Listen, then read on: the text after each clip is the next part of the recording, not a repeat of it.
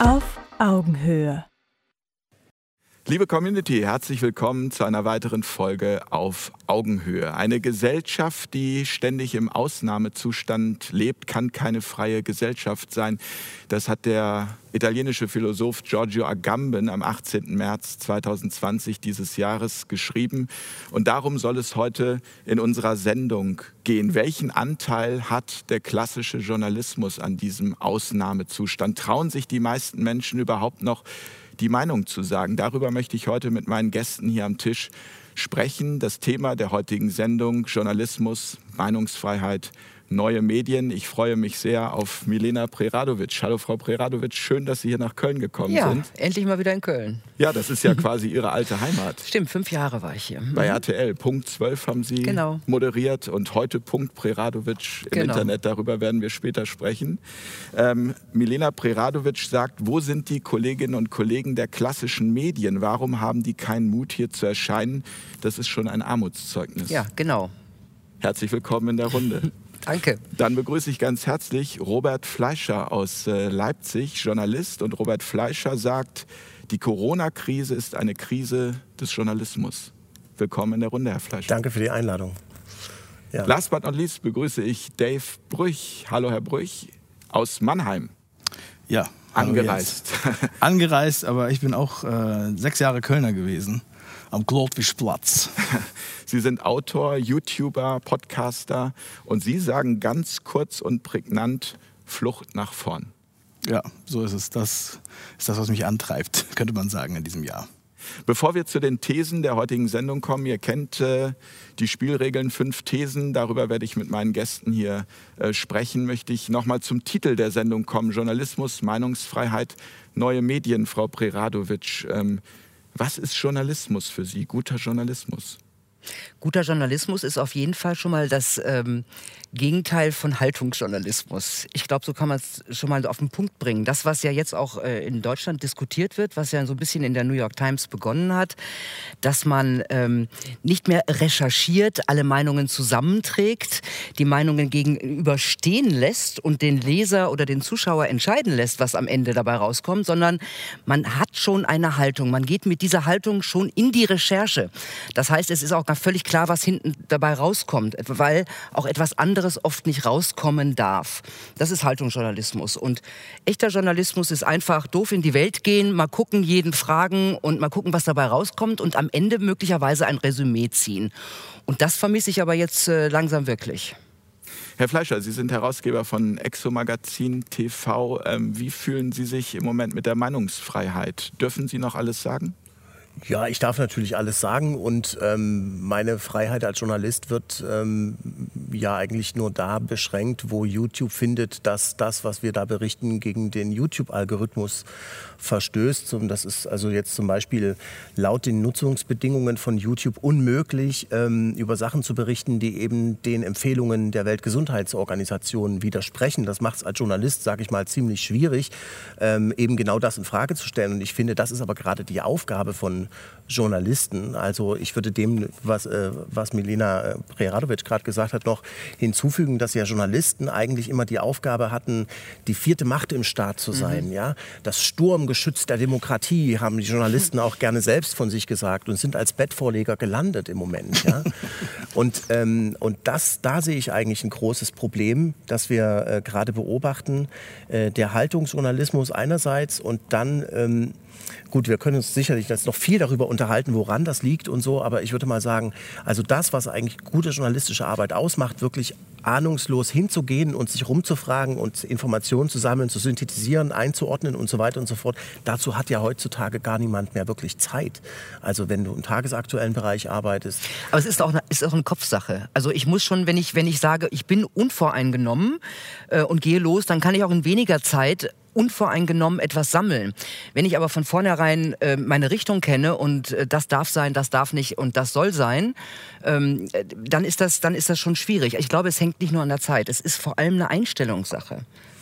Naja, kommt drauf an. Ne? Also in, äh, in der Redaktion, in der ich früher gearbeitet Mhm. habe, da hattest du dann um neun oder was weiß ich, wann die Redaktionskonferenz war, ein Thema gesagt bekommen und dann solltest du das dann eben halb vier abliefern und Mhm. in der Zeit hast du eigentlich viel, viel Zeit damit verbracht, ins Senderarchiv zu gehen. Was haben wir denn da für Bilder? Äh, eine Produktionsfirma zu suchen, die da hingeht und noch einen O-Ton holt und die Informationen hattest du eigentlich du hast vielleicht zwei, drei Anrufe gemacht und dann hattest du noch Zeit, ähm, ähm, äh, die Nachrichtenticker zu lesen. So. Und das war im Grunde dann die ganze Arbeit, die du dann hast. Ja, und dann ist es natürlich so, keiner von den Journalisten, die jetzt über äh, Corona und sowas berichten, äh, hat vorher Medizin. Also nicht keiner, aber also wer von denen ist jetzt wirklich ein Experte? Ja, die hören natürlich auf Experten und Okay, gut. Ich, ich wollte gerade sagen, wir sind schon mitten in der Also ich Diskussion, dazu noch ich mal würde sagen, gerne einmal noch. äh, ja, ich würde dazu noch mal sagen, dass das jetzt, äh, ich finde, das ist jetzt kein Phänomen, was jetzt dieses Jahr aufgetaucht ist, sondern das ist halt ein Phänomen, was jetzt für viele erst sichtbar geworden ist,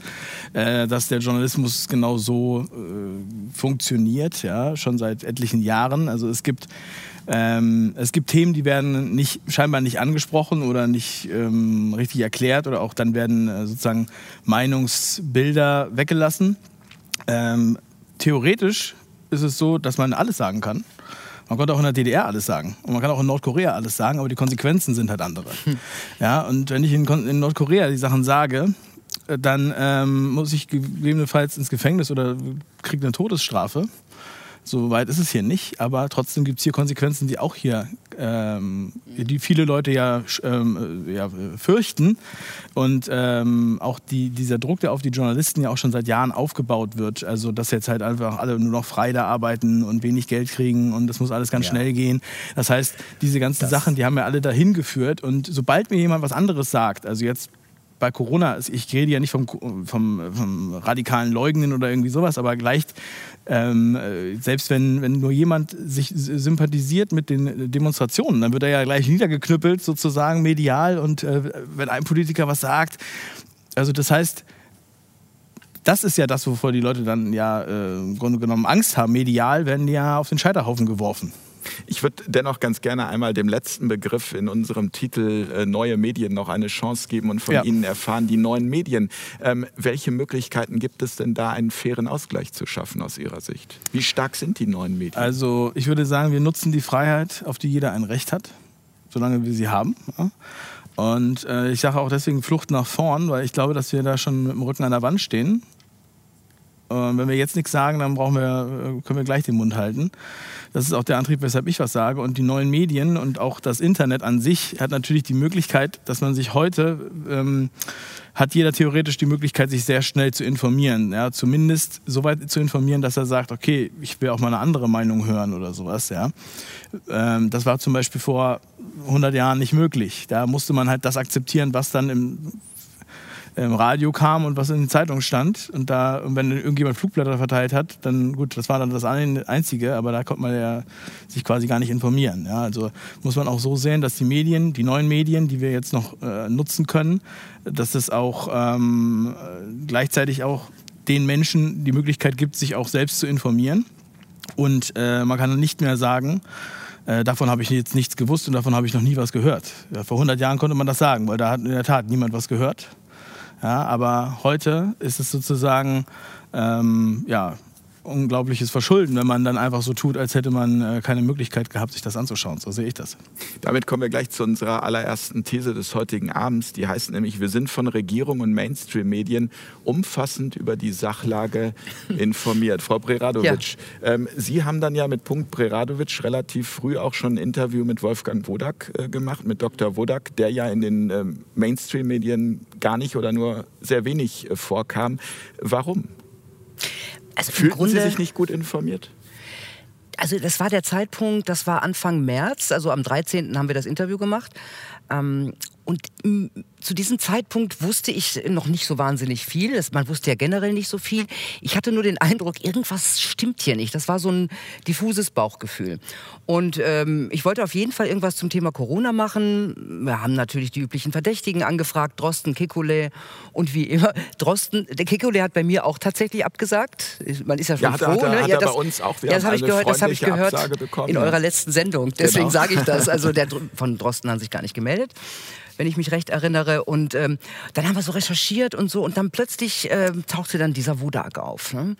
und Wolfgang Wodak und dann haben wir ein bisschen geschaut, wer ist denn das und was sagt denn der eigentlich und äh, dann habe ich äh, frontal und er hat ja auch so, so eine in irgendeiner Zeitung war schon ein bisschen was und dann habe ich gedacht, ah, interessant, was sagt denn der da so komische Thesen erstmal. Also es war ja neu zu dem Zeitpunkt, ne?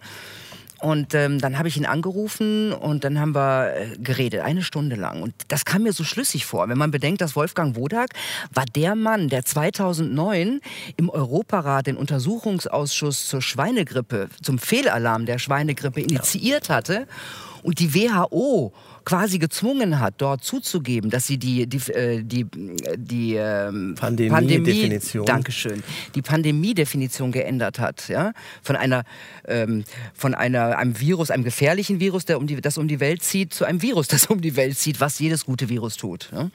Naja, und das hat mich schon beeindruckt, dass dieser Mann damals auch, ähm, da hat er wirklich was erreicht. Ja? Also alles vergessen. Und damals war, glaube ich, Drosten wollte ja damals schon Schulschließungen. Ja? Also im Grunde war das damals genau umgekehrt. Ich, also Wodak war eigentlich der Held ja, und hatte Recht behalten. Ja, und dann habe ich mit ihm gesprochen. Und ähm, nach einer Stunde habe ich gesagt, äh, Dr. Wodak, ich würde das Interview gerne mit Ihnen machen. Und dann sagt er zu mir, Sie sind aber mutig. und ich denke, wovon redet der Mann? Ja? Man muss dazu sagen, ich war zehn Jahre aus Deutschland weg, aus dem deutschen Journalismus. Ich war in Österreich schon und wusste gar nicht, wie es da so zuging. Wodak schon. also er hat das, was dann passiert ist, vorausgesehen. Und wie war eigentlich die Frage? Die Frage war, ob wir umfassend informiert sind oder warum Sie das äh, Gefühl so. hatten, Sie müssten jetzt zum Beispiel mit einem Dr. Wodak sprechen. Ja, weil ich eben dieses Bauchgefühl hatte. Aber im Grunde, was, was dann passiert ist, äh, das, das Interview, ja, ich war schon über, erstaunt, mit welcher Sicherheit äh, der gesagt hat, das ist nichts weiter als eine Testpandemie und so das, was wir eigentlich heute haben. Ne? Und ähm, also äh, er hat mich schon so wahnsinnig erstaunt. Da habe ich gesagt, wenn die Fakten auf dem Tisch liegen, müssen wir noch mal reden. Ähm, ist bisher nicht so weit. So, aber was das was das wirkt der Hammer kam eigentlich später, ja. Ähm, das Ding ist ja viral gegangen, was ja ich hatte mein mein mein Kanal hatte 57 Abonnenten zu dem Zeitpunkt, durchaus überschaubar. Und dann kam ein Video von 1,6 Millionen. Ich meine, das ist ja fast, fast rechnerisch nicht möglich, natürlich. Wahnsinn. Super geteilt. Er, er hat einen Nerv getroffen, der Dr. Wodak. Ähm, und äh, ja, und dann fing es an. Dann wurden wir von YouTube in den Shadowban relativ bald gestellt. Das heißt, das hat, wurde einem nicht mehr angeboten und so. Man musste echt, echt bemühen, dieses Video zu finden. Und, äh, und äh, drei, am 13. war das Interview jetzt, fünf Tage später ging es los. Und zwar, also Korrektiv hatte natürlich den Sermon mal geschrieben ne? und im Grunde als Beleg, dass Wodaks Thesen falsch sind, Drostens Thesen genommen fand ich auch eine ganz interessante journalistische äh, Geschichte. Vorgehensweise. Vorgehensweise, ja. ja. Und dann ist, haben die einen Schlamm über den Dr. Wodak ausgeschüttet. Sowas habe ich, das, ich habe mich an den Stürmer zurückerinnert äh, gefühlt. Äh ich habe irgendwo gelesen, ja, der Wodak, der war ja mal Hafenarzt und fühlt und, und, und spielt sich jetzt hier auf als der große Experte. Das war so als ja. biografisches. Dabei saß der im Bundestag 15 ja, Jahre und war bei Transparency International und alles. Vorstandsmitglied, genau. Ja, hat ja eigentlich jahrelang bei Transparency genau das gemacht, was er jetzt, was er jetzt, er hat, er hat äh, Verstrickungen aufgedeckt, ja. Interessenskonflikte aufgedeckt, ist dafür immer gefeiert und gelobt worden. Jetzt macht er dasselbe bei Corona. Ja, äh, und, ja, äh, ich glaube, die haben nicht damit gerechnet, dass der nochmal aufersteht. Hm. Der war damals 2009, ähm, ich glaube 2005 oder 2009, nee, 2009 war er dann weg äh, irgendwie aus dem Bundestag und in der Versenkung verschwunden. Und äh, er störte eigentlich nicht mehr bei all. Und dann hat er sich plötzlich zu Wort gemeldet. Und, und, und niemand wollte ihn erst haben, ja. Also äh, so richtig, äh, niemand wollte so richtig mit ihm reden eigentlich. Und ähm, das, also der wollte eigentlich so seinen Artikel unterbringen. Der hatte so einen Gastartikel geschrieben und hatte seine ganzen Kontakte bei den äh, großen Medien, ich glaube Süddeutsche, Tagesspiegel, und die haben alle gesagt, oh, das ist ganz schlecht, kriegen wir jetzt nicht unter. Ne? Herr Fleischer, Melina, ganz ja. kurz, ich muss da kurz eingreifen. Oh, eingreifen. ja, ich muss eingreifen. Oh. Weißt du, das, ähm, ich habe ja, äh, ich habe zwar die ganze Zeit schon YouTube gemacht und so und ähm, ein paar Bücher geschrieben und so, aber ich habe über das Fünf Thema Ideen Corona ja, habe ich überhaupt nicht gesprochen. Wegen deines Interviews mit Wolfgang Wodak, was ich, was ich dann gesehen habe, ich kannte Wolfgang Wodak schon 2009, weil ich hatte ihn schon 2009 zur Schweinegrippe interviewt. Damals habe ich das alles anonym gemacht. Ähm, und dann habe ich den äh, auch nicht ewig nichts von ihm gehört. Und dann sehe ich das von dir bei YouTube.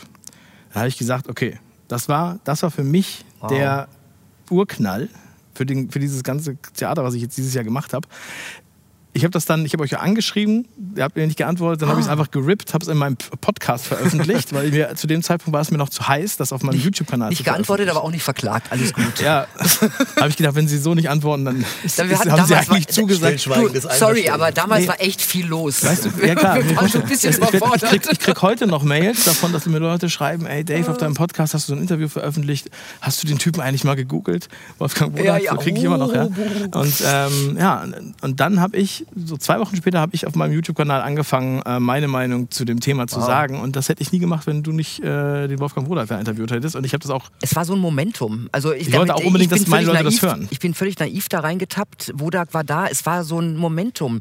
Das kann man, das, das passiert einfach manchmal. Also es war ja nicht mal geplant, dass irgend sowas passiert. Aber es ist passiert. Herr Fleischer, Sie sind ja schon äh, auch seit, seit vielen Jahren alternativ unterwegs, sage ich mal, was die Recherchen angeht, äh, investigativ. Äh, zu welchem Zeitpunkt ist Ihnen klar geworden, dass da möglicherweise jetzt mit der Sachlage etwas nicht stimmen könnte? Also meine Recherche äh, äh, unterscheidet sich überhaupt nicht von dem, was ich äh, von dem, was ich früher beim Fernsehen gemacht habe. Das ist genau dieselbe Arbeitsweise.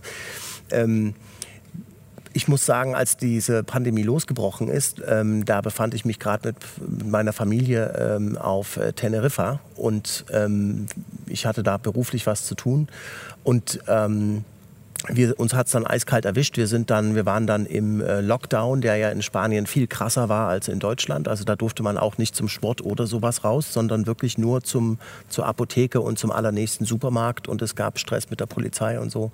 Und deswegen war ähm, ich muss sagen, das erste Mal, als ich darauf aufmerksam geworden bin, dass hier irgendwas nicht stimmt, war, als ich den spanischen Gesundheitsminister im Radio, im Autoradio gehört habe, wie er gesagt hat, äh, wir werden das Virus ähm, unter, wir werden das Virus eindämmen und dann werden wir es auslöschen. Und da habe ich mir gedacht, wie kann jemand, der Gesundheitsminister ist, allen Ernstes sagen, ähm, Sie wollen, Ihr Ziel besteht darin, das Virus auszulöschen. Und wieso widerspricht keiner von den Journalisten da? Also das hat mich gewundert, ja. Also ich höre jetzt nicht so oft in Spanien Radio, aber das hat mich wirklich gewundert. Und, ähm, und dieses, ähm, und, und dieses, ja, wie soll ich das sagen, dieses Muster von ähm, völlig irrationalen Aussagen hat sich ja dann eigentlich fortgeführt im Laufe der Wochen und Monate danach. Ähm, so dass ich sagen, also das war, glaube ich, der erste Moment, wo ich wirklich aufgemerkt habe, gesagt, hier stimmt irgendwas nicht. Ja, das kann irgendwie nicht sein. Haben Sie es für möglich gehalten, Herr Brüch, dass das jetzt, ich meine, wir befinden uns jetzt äh, in der kalten Jahreszeit mittlerweile schon, äh, dass das so lange durchgezogen wird? Ich sage durchgezogen jetzt mal in Anführungsstrichen, weil es schon wieder so wertend klingt, aber vielen, mit denen ich spreche, kommt das so vor, als würde es einfach durchgezogen werden. Ja, also ich muss ganz ehrlich sagen, also als die nach der äh, großartigen Propagandarede von Merkel damals, am 18. März, glaube ich, war das, also es war ja dann fünf Tage nach diesem Interview mit Wodak, hatten ja dann äh, alle Leute Todesangst und ähm, auch gedacht, das wäre jetzt äh, wirklich sehr ernst. Und dieser Lockdown, der ja auch unterschiedlich heftig war für die unterschiedlichen Regionen, hat äh, mir gezeigt, dass, äh, dass, dass äh, ich denke nicht, dass das jetzt das letzte Mal sein muss. Ja, und habe gedacht, okay, im Sommer wird es wahrscheinlich nicht stattfinden, das Theater, aber dann, wenn sowieso die Grippewelle wiederkommt oder also die Erkältungszeit, sozusagen im Oktober, dann wird man das wieder aus der Schublade holen. Ja? Und äh, ich meine, dass, dass jetzt den ganzen Sommer über mit dieser Maskenpflicht auch, äh, also das habe ich nicht kommen sehen natürlich, das finde ich auch echt total krass dass es ja auch nicht leichter wird, sondern ähm, sogar noch härter und noch mehr stark, stärker sanktioniert wird. Und ähm, zu dem Zeitpunkt war das ja so, ja, am 20. April ist ja alles vorbei und dann am 15. Mai ist ja alles vorbei und ja, das geht jetzt noch einen Monat und so weiter und dann ist ja alles vorbei. Und äh, Verarschung, ne? Die Leute hatten ja immer die Hoffnung, dass es mal vorbei ist oder wenn es die Maskenpflicht gibt, dann ist alles wieder gut. Aber pff, Und da gab es im April oder Mai so eine Pressekonferenz mit der Bundeskanzlerin, wo sie sagt, ja, die Zahlen sehen gut aus, aber wir müssen die Maßnahmen beibehalten, damit unser Gesundheitssystem nicht wieder an den Rand der Leistungsfähigkeit äh, gerät. Ja? Das war der R-Wert, oder? Und das, äh, ich weiß gar nicht genau, was sie damit meinte, aber Fakt ist ja, dass das deutsche Gesundheitssystem zu keinem Zeitpunkt auch nur annähernd an die Grenze seiner Belastbarkeit gekommen ist. Ja? Und, äh, was, und, und dann sagt man eben, ja, gucke aber doch mal in die anderen Länder, wie sieht es denn da aus? Und was in Spanien ich habe auch einen Artikel für ein spanisches ähm, äh, Medium äh, geschrieben ähm, und viel über, auch über Spanien recherchiert, was eben zu Spanien nie dazu gesagt wird. Also ja, da waren Krankenhäuser überlastet. Aber was nicht dazu gesagt wird, ist, dass die jedes Jahr überlastet sind, wenn die Grippe kommt. Du kannst bei El País ins, in, in die Suche eingeben, ähm, äh, Krankenhausüberlastung und du findest jedes Jahr, jedes Jahr, wirklich, ich habe das für die letzten drei, vier Jahre, also die letzten drei, vier Jahre und nicht nur bei El País, sondern in allen möglichen Zeitungen. Es ist ganz klar, jedes Mal, wenn die Grippe kommt, sind die spanischen Krankenhäuser überlastet. Ich meine, jedes Land, das, das, äh, das in den letzten Jahren in so einer Wirtschaftskrise waren. Die Spanier genau, waren in der Wirtschaftskrise, die, mussten, die, Italiener waren in der ja. Wirtschaftskrise. Die haben alle ihr Gesundheitssystem abgebaut. Und genau, genau in diesen Ländern oder in, in Ländern, wo es eh schlecht ist, wie Großbritannien, die haben es früher schon abgebaut. Äh, wir haben äh, in den USA ist es auch nicht zum Teil nicht gut. Also in, in New York. Ja. Professor Witkowski, mit dem ich damals ein Interview gemacht habe, hat gesagt, es steht im Pandemieplan der Stadt New York, dass sie Zelte aufbauen, wenn die mal so eine starke Grippe oder irgendwie eine stärkere Epidemie haben. Also das ist nicht so, dass man sagt, oh, die haben Zelte aufbauen müssen, sondern das war äh, geplant. Ja? Also da, das ist auch wieder so eine Geschichte, das, was uns hier so verkauft wurde. Ähm, teilweise oder genau, ähm, was Sie sagen, dass das in Spanien normal ist, in Italien, in Bergamo auch. Ja? Auch dort haben die bei schweren Grippewellen immer dieses Problem gehabt. Aber das sind die Sachen, äh, die uns halt, ähm, das sind die Sachen, die weggelassen werden. Das ist ja eigentlich fast noch schlimmer als Fake News. Und da kommen oder? Wir wieder zu dieser These, ja, ob wir umfassend darüber informiert werden. Nein. Also, nee. Also Herr, Herr Brüch hat, Herr Brüch hat äh, eingangs gesagt, dass das mit dem Journalismus auch schon vor Corona so war. Sie haben jetzt von 1992 bis 1997 bei RTL Punkt 12 äh, moderiert. Wie war es denn da damals mit dem Journalismus? Haben Sie da eine, können Sie das also mit heute vergleichen? Also tatsächlich ähm, ich wurde noch nie, noch nie in meinem Leben irgendwo zurückgepfiffen. Und ich habe immer äh, zwischendurch mich auch was getraut oder einfach mal. Ich habe sogar damals, als es ähm, äh, um, in den, um den Bürgerkrieg in, in Jugoslawien ging, Ex-Jugoslawien, dadurch, dass mein Vater war bosnischer Serbe. Das heißt, ich habe auch von dieser anderen Seite eine Menge gehört. Das heißt jetzt nicht, dass ich um Gottes Willen pro-serbisch war. Nein, ich war Journalistin. Aber ich habe noch andere Quellen gehabt als jetzt die Süddeutsche und der Spiegel und all diese Medien. Das war im Grunde vergleichbar mit heute.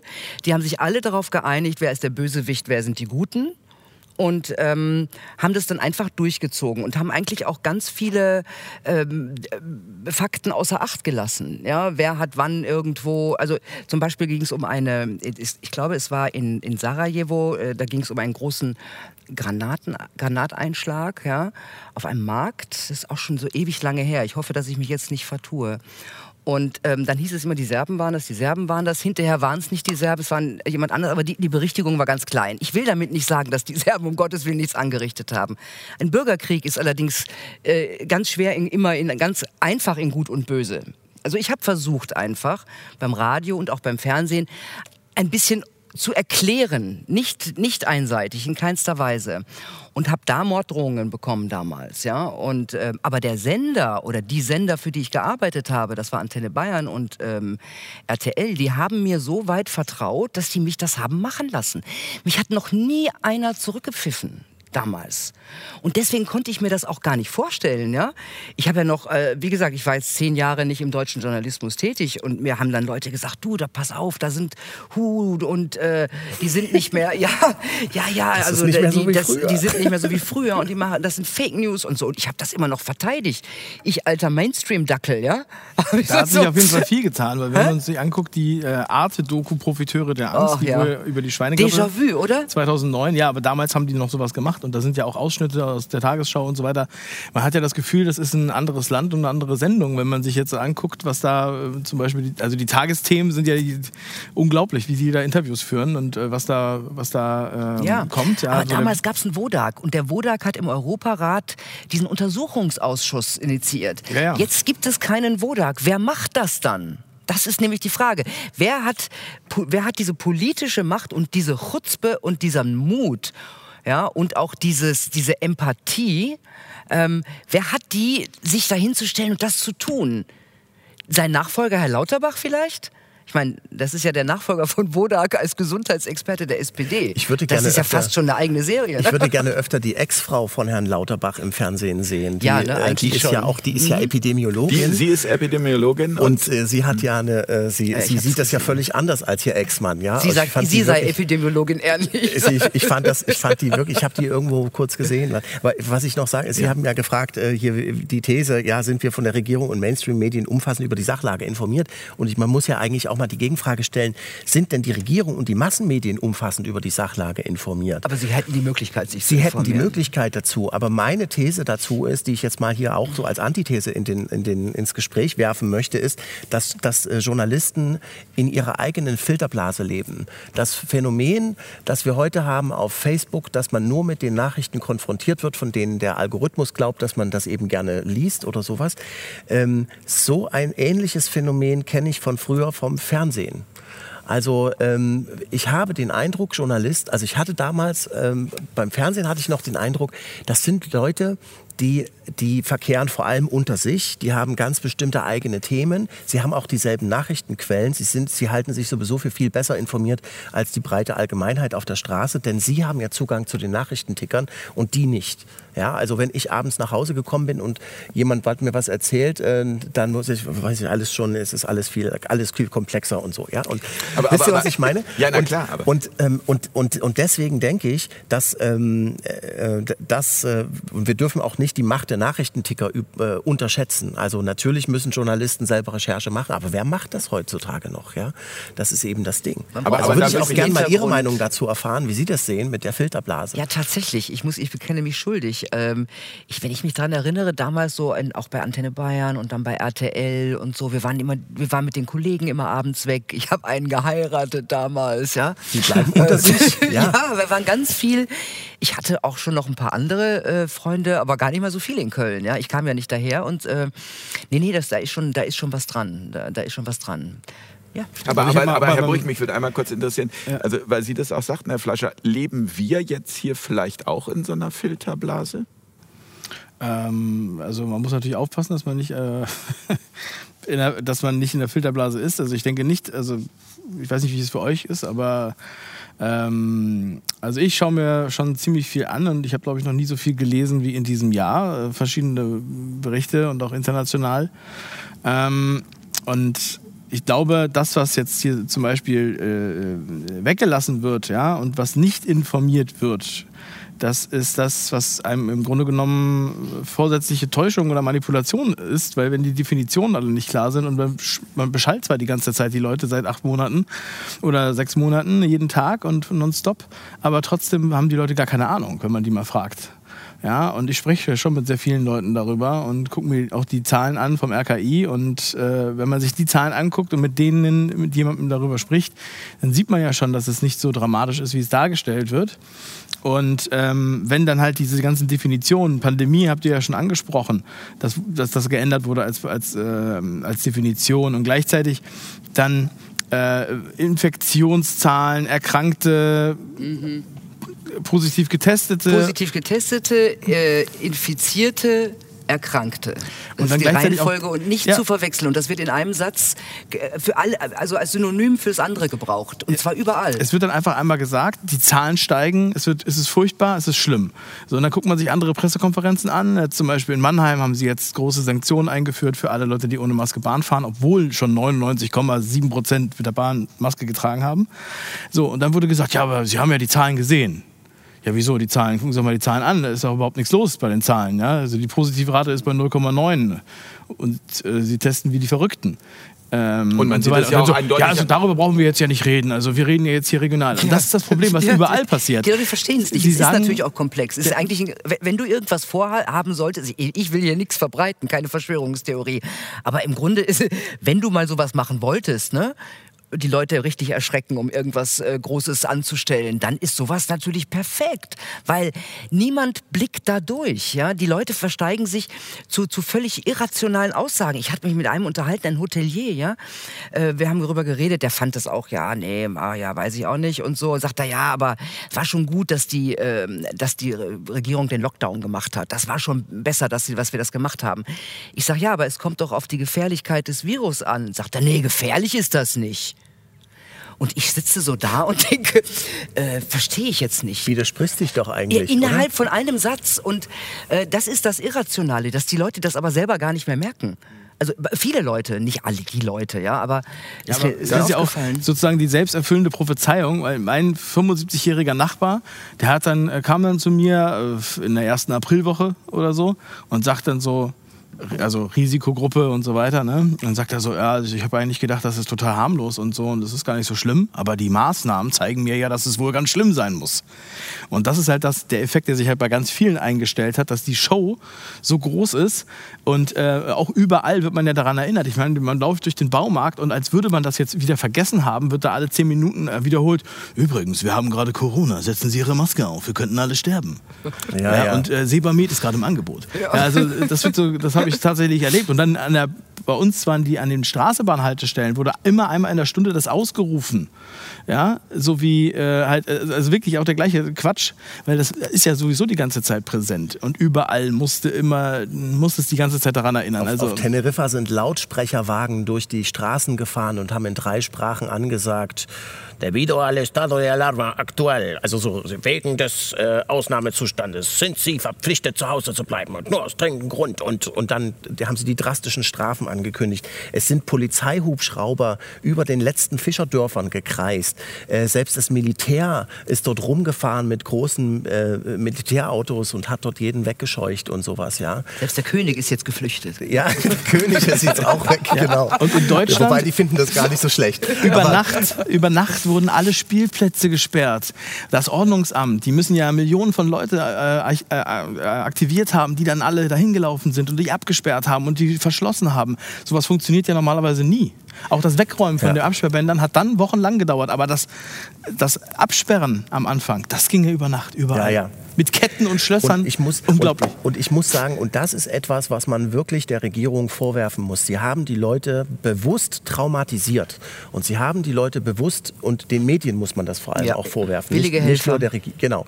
Ähm, dass sie das mitgemacht haben. Ja? Es gibt ja aus dem Bundesinnenministerium ein Expertenpapier, ein Fachpaper. Das ist, wann ist das rausgekommen? Von Herrn Kohn, das meinen Sie? Äh, nein, das meine ich äh, nicht, sondern, also nicht dass dieser geleakte äh, Bericht, sondern es gibt noch was anderes. Es gibt so ein Expertenpaper, Paper, wie wir Covid in den Griff kriegen. Ach so, mit, da wo, wo, wo äh, gesagt wird, dass den Kindern auch Angst gemacht genau, werden Genau, genau. Dann sagt also eine das Runde von Experten, also inzwischen ist das Papier, kann man auch selber runterladen von der Webseite des Ministeriums und steht darunter, es waren Experten aus allen möglichen Gesundheitsbereichen und aus ähm, Folgenabschätzung und was weiß ich. Und man müsste eigentlich hinzufügen, vielleicht auch aus der psychologischen Kriegsführung, weil da sind ja Sachen drin wie, wir müssen an die Urängste der Menschen appellieren und äh, denen drastisch vor Augen führen, wohin das führen kann, wenn sie das machen und so. Jetzt kann man natürlich darüber diskutieren, bringt es was, der Bevölkerung Angst zu machen, damit, ähm, also ist das eine, ist das eine gute, eine gute Strategie, damit sie das, äh, damit sie eine Verhaltensänderung, eine gewünschte Verhaltensänderung bewirken. Und ja, das ist effizient, auf jeden Fall.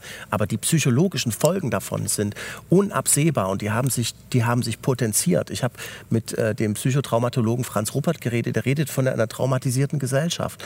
Und das Problem dabei ist, die Leute, die selber traumatisiert sind, traumatisieren andere Menschen und kriegen das gar nicht mit, dass sie traumatisiert sind. Darüber also wir leben in einer traumatisierten Gesellschaft und es hat sich extrem verschärft und das ist sehr schwer zurückzudrehen. Darüber würde ich später auch noch gerne ja. sprechen. Ich möchte einmal an dieser Stelle zu unserer zweiten These kommen. Ähm, und die lautet heute Abend, Faktenchecks und Journalisten sind funktionierende Korrektive im demokratischen Alltag. ich finde die schon lustig, diese Thesen. Frau Preradovic, auch Ladies First. Nein, nein, nein. Ich wollte nicht. Ähm, ach so, ja. Nee, machen Sie mal weiter. Fangen Sie mal an. Man, man verbindet ja mit also, Faktenchecks heute gar nicht mehr Journalisten, ne? Man verbindet nee. ja damit Korrektiv. Naja, aber wir haben diese ja, These aber bewusst. ich meine Korrektiv, Korrektiv ist ja, äh, mit denen hatte ich ja auch schon Spaß, ja. Also die haben äh, mir ein Homburg-Video ähm, wurde bei, äh, bei Facebook gesperrt wegen falscher, wegen falscher Aussagen. Das war das Video, das erste Video mit Homburg.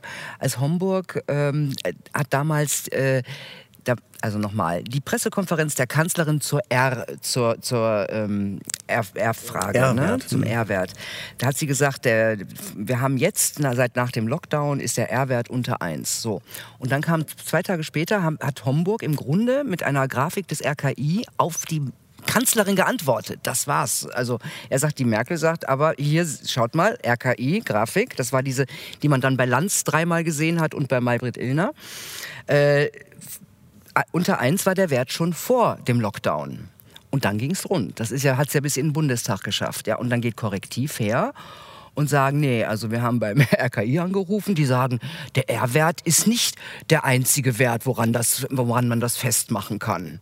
Zack, bumm, gesperrt. Die könnte man Dabei hat die Merkel hat die Fake News verbreitet, nicht wir. Ne? Aber deswegen finde ich es eben auch so wichtig, das zu erwähnen, weil also auch in zum Beispiel meinem Bekannten- und Freundeskreis, wenn ich jetzt mal irgendwie so ganz dezent und ich habe lange aufgehört, jetzt irgendwie zu missionieren, sondern einfach nur, wenn ich das Gefühl habe, ich habe etwas verstanden, etwas, was ich vorher noch nicht verstanden habe, egal aus welcher Quelle es kommt, und ich leite das dann mal so weiter, werde ich ganz häufig eben mit Korrektiv oder Faktenfuchs äh, äh, konfrontiert. Oh, also das heißt, das ist ja quasi Faktenfuchs habe ich jetzt bekommen. Faktenfuchs. Faktenfuchs ja. ist glaube ich BR oder SWR oder Was so. Was auch immer, aber da BR bekommt man dann eben auch und also ich glaube, das ist auch wichtig, das insofern ernst zu nehmen, weil das ja wiederum für große Teile der Bevölkerung seriöse Quellen sind. Also ja. ich muss mal sagen, es ist definitiv so, dass wir mehr Medienkompetenz bei den Leuten brauchen, wenn man sich anguckt, was auf Facebook gepostet wird. Das haben wir bestimmt hier alle schon erlebt, ja.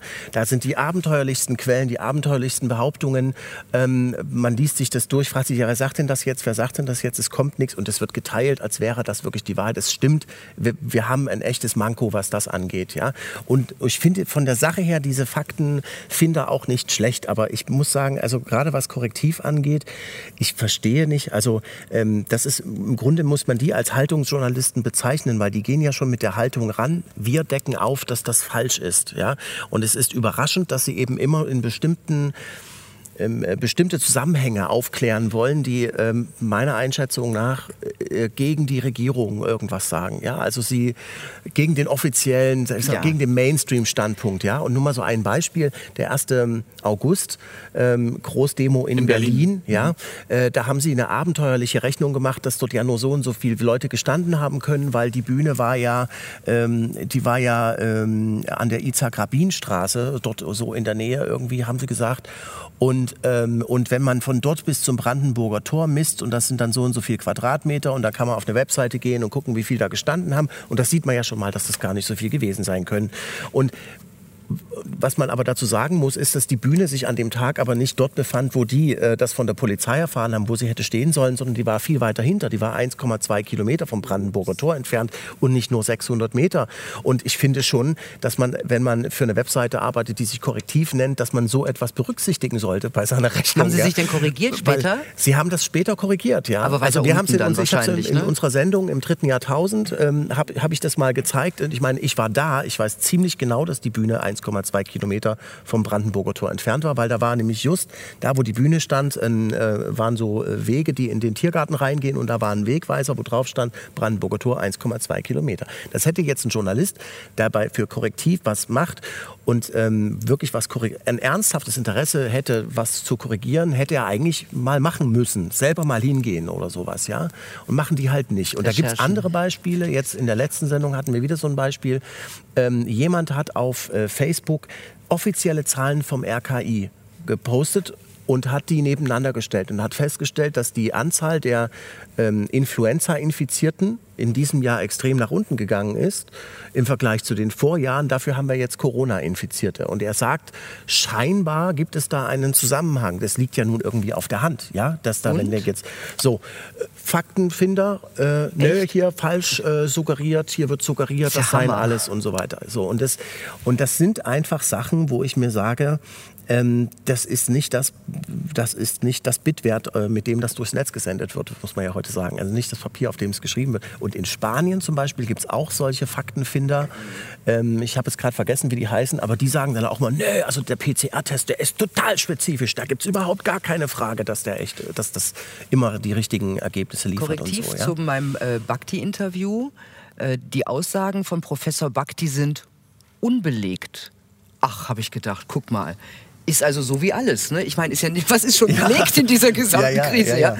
Aber mit diesem unbelegt haben die das Weiterschicken schwieriger gemacht. Also das war jetzt nicht, es wurde nicht gesperrt, aber äh, da kriegten die Leute Warnhinweise, wenn sie das irgendwie verschickt haben. Es ist sowieso das, das Wording, also Unbelegt. auch solche Hallo? Begriffe wie Corona-Leugner zum Beispiel. Die meisten Ja, genau. leugnen ja gar nicht, dass es Corona gibt, Herr Brüch.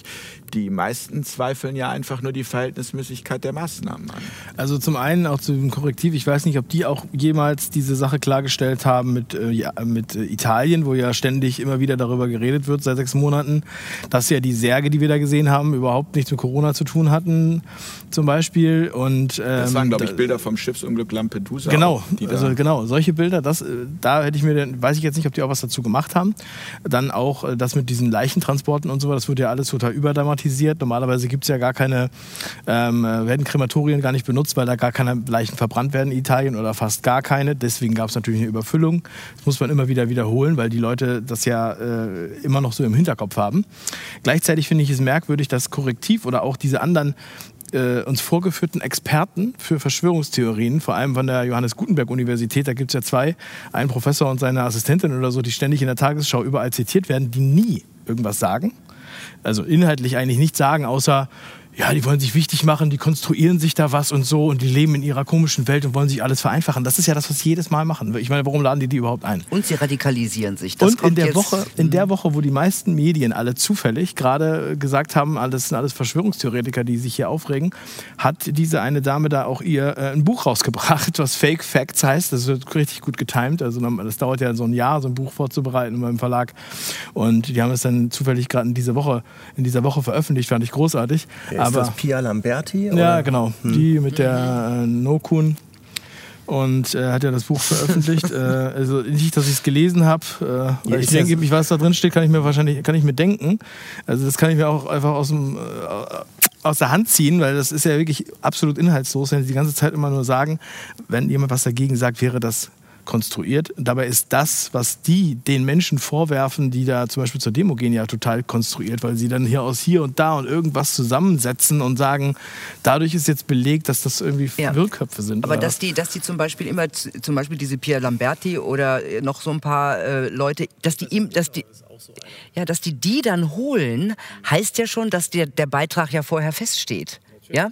Sonst würden sie ja vielleicht mal andere Meinungen holen, zwei gegeneinander setzen oder irgend sowas machen, was Das man ja, ja- was, das wäre Journalismus. Das ist ja Sorry. sowieso das, was wir, was, was wir hier auch machen wollen. Das ist ja auch Ihre Eingangsthese. Wo sind die Kolleginnen Wo sind und die denn? Kollegen? Ja. Also wir rufen ja immer wieder Wen dazu habt ihr denn auf, gefragt? meldet euch hier. Wir haben unter anderem Julian Reichelt gefragt. Und es ist halt einfach, es ist halt einfach, in Österreich ist das ja möglich. Servus TV sehe ich immer wieder im Hangar die Sendung. Da sitzen auch durchaus äh, Regierungs... Äh, Servus Vertreter. TV hat immer Punkt Preradovic geguckt. Ne? Mein alter Sender hat immer meinen neuen Sender geguckt, weil die dann immer den, die Leute danach hatten.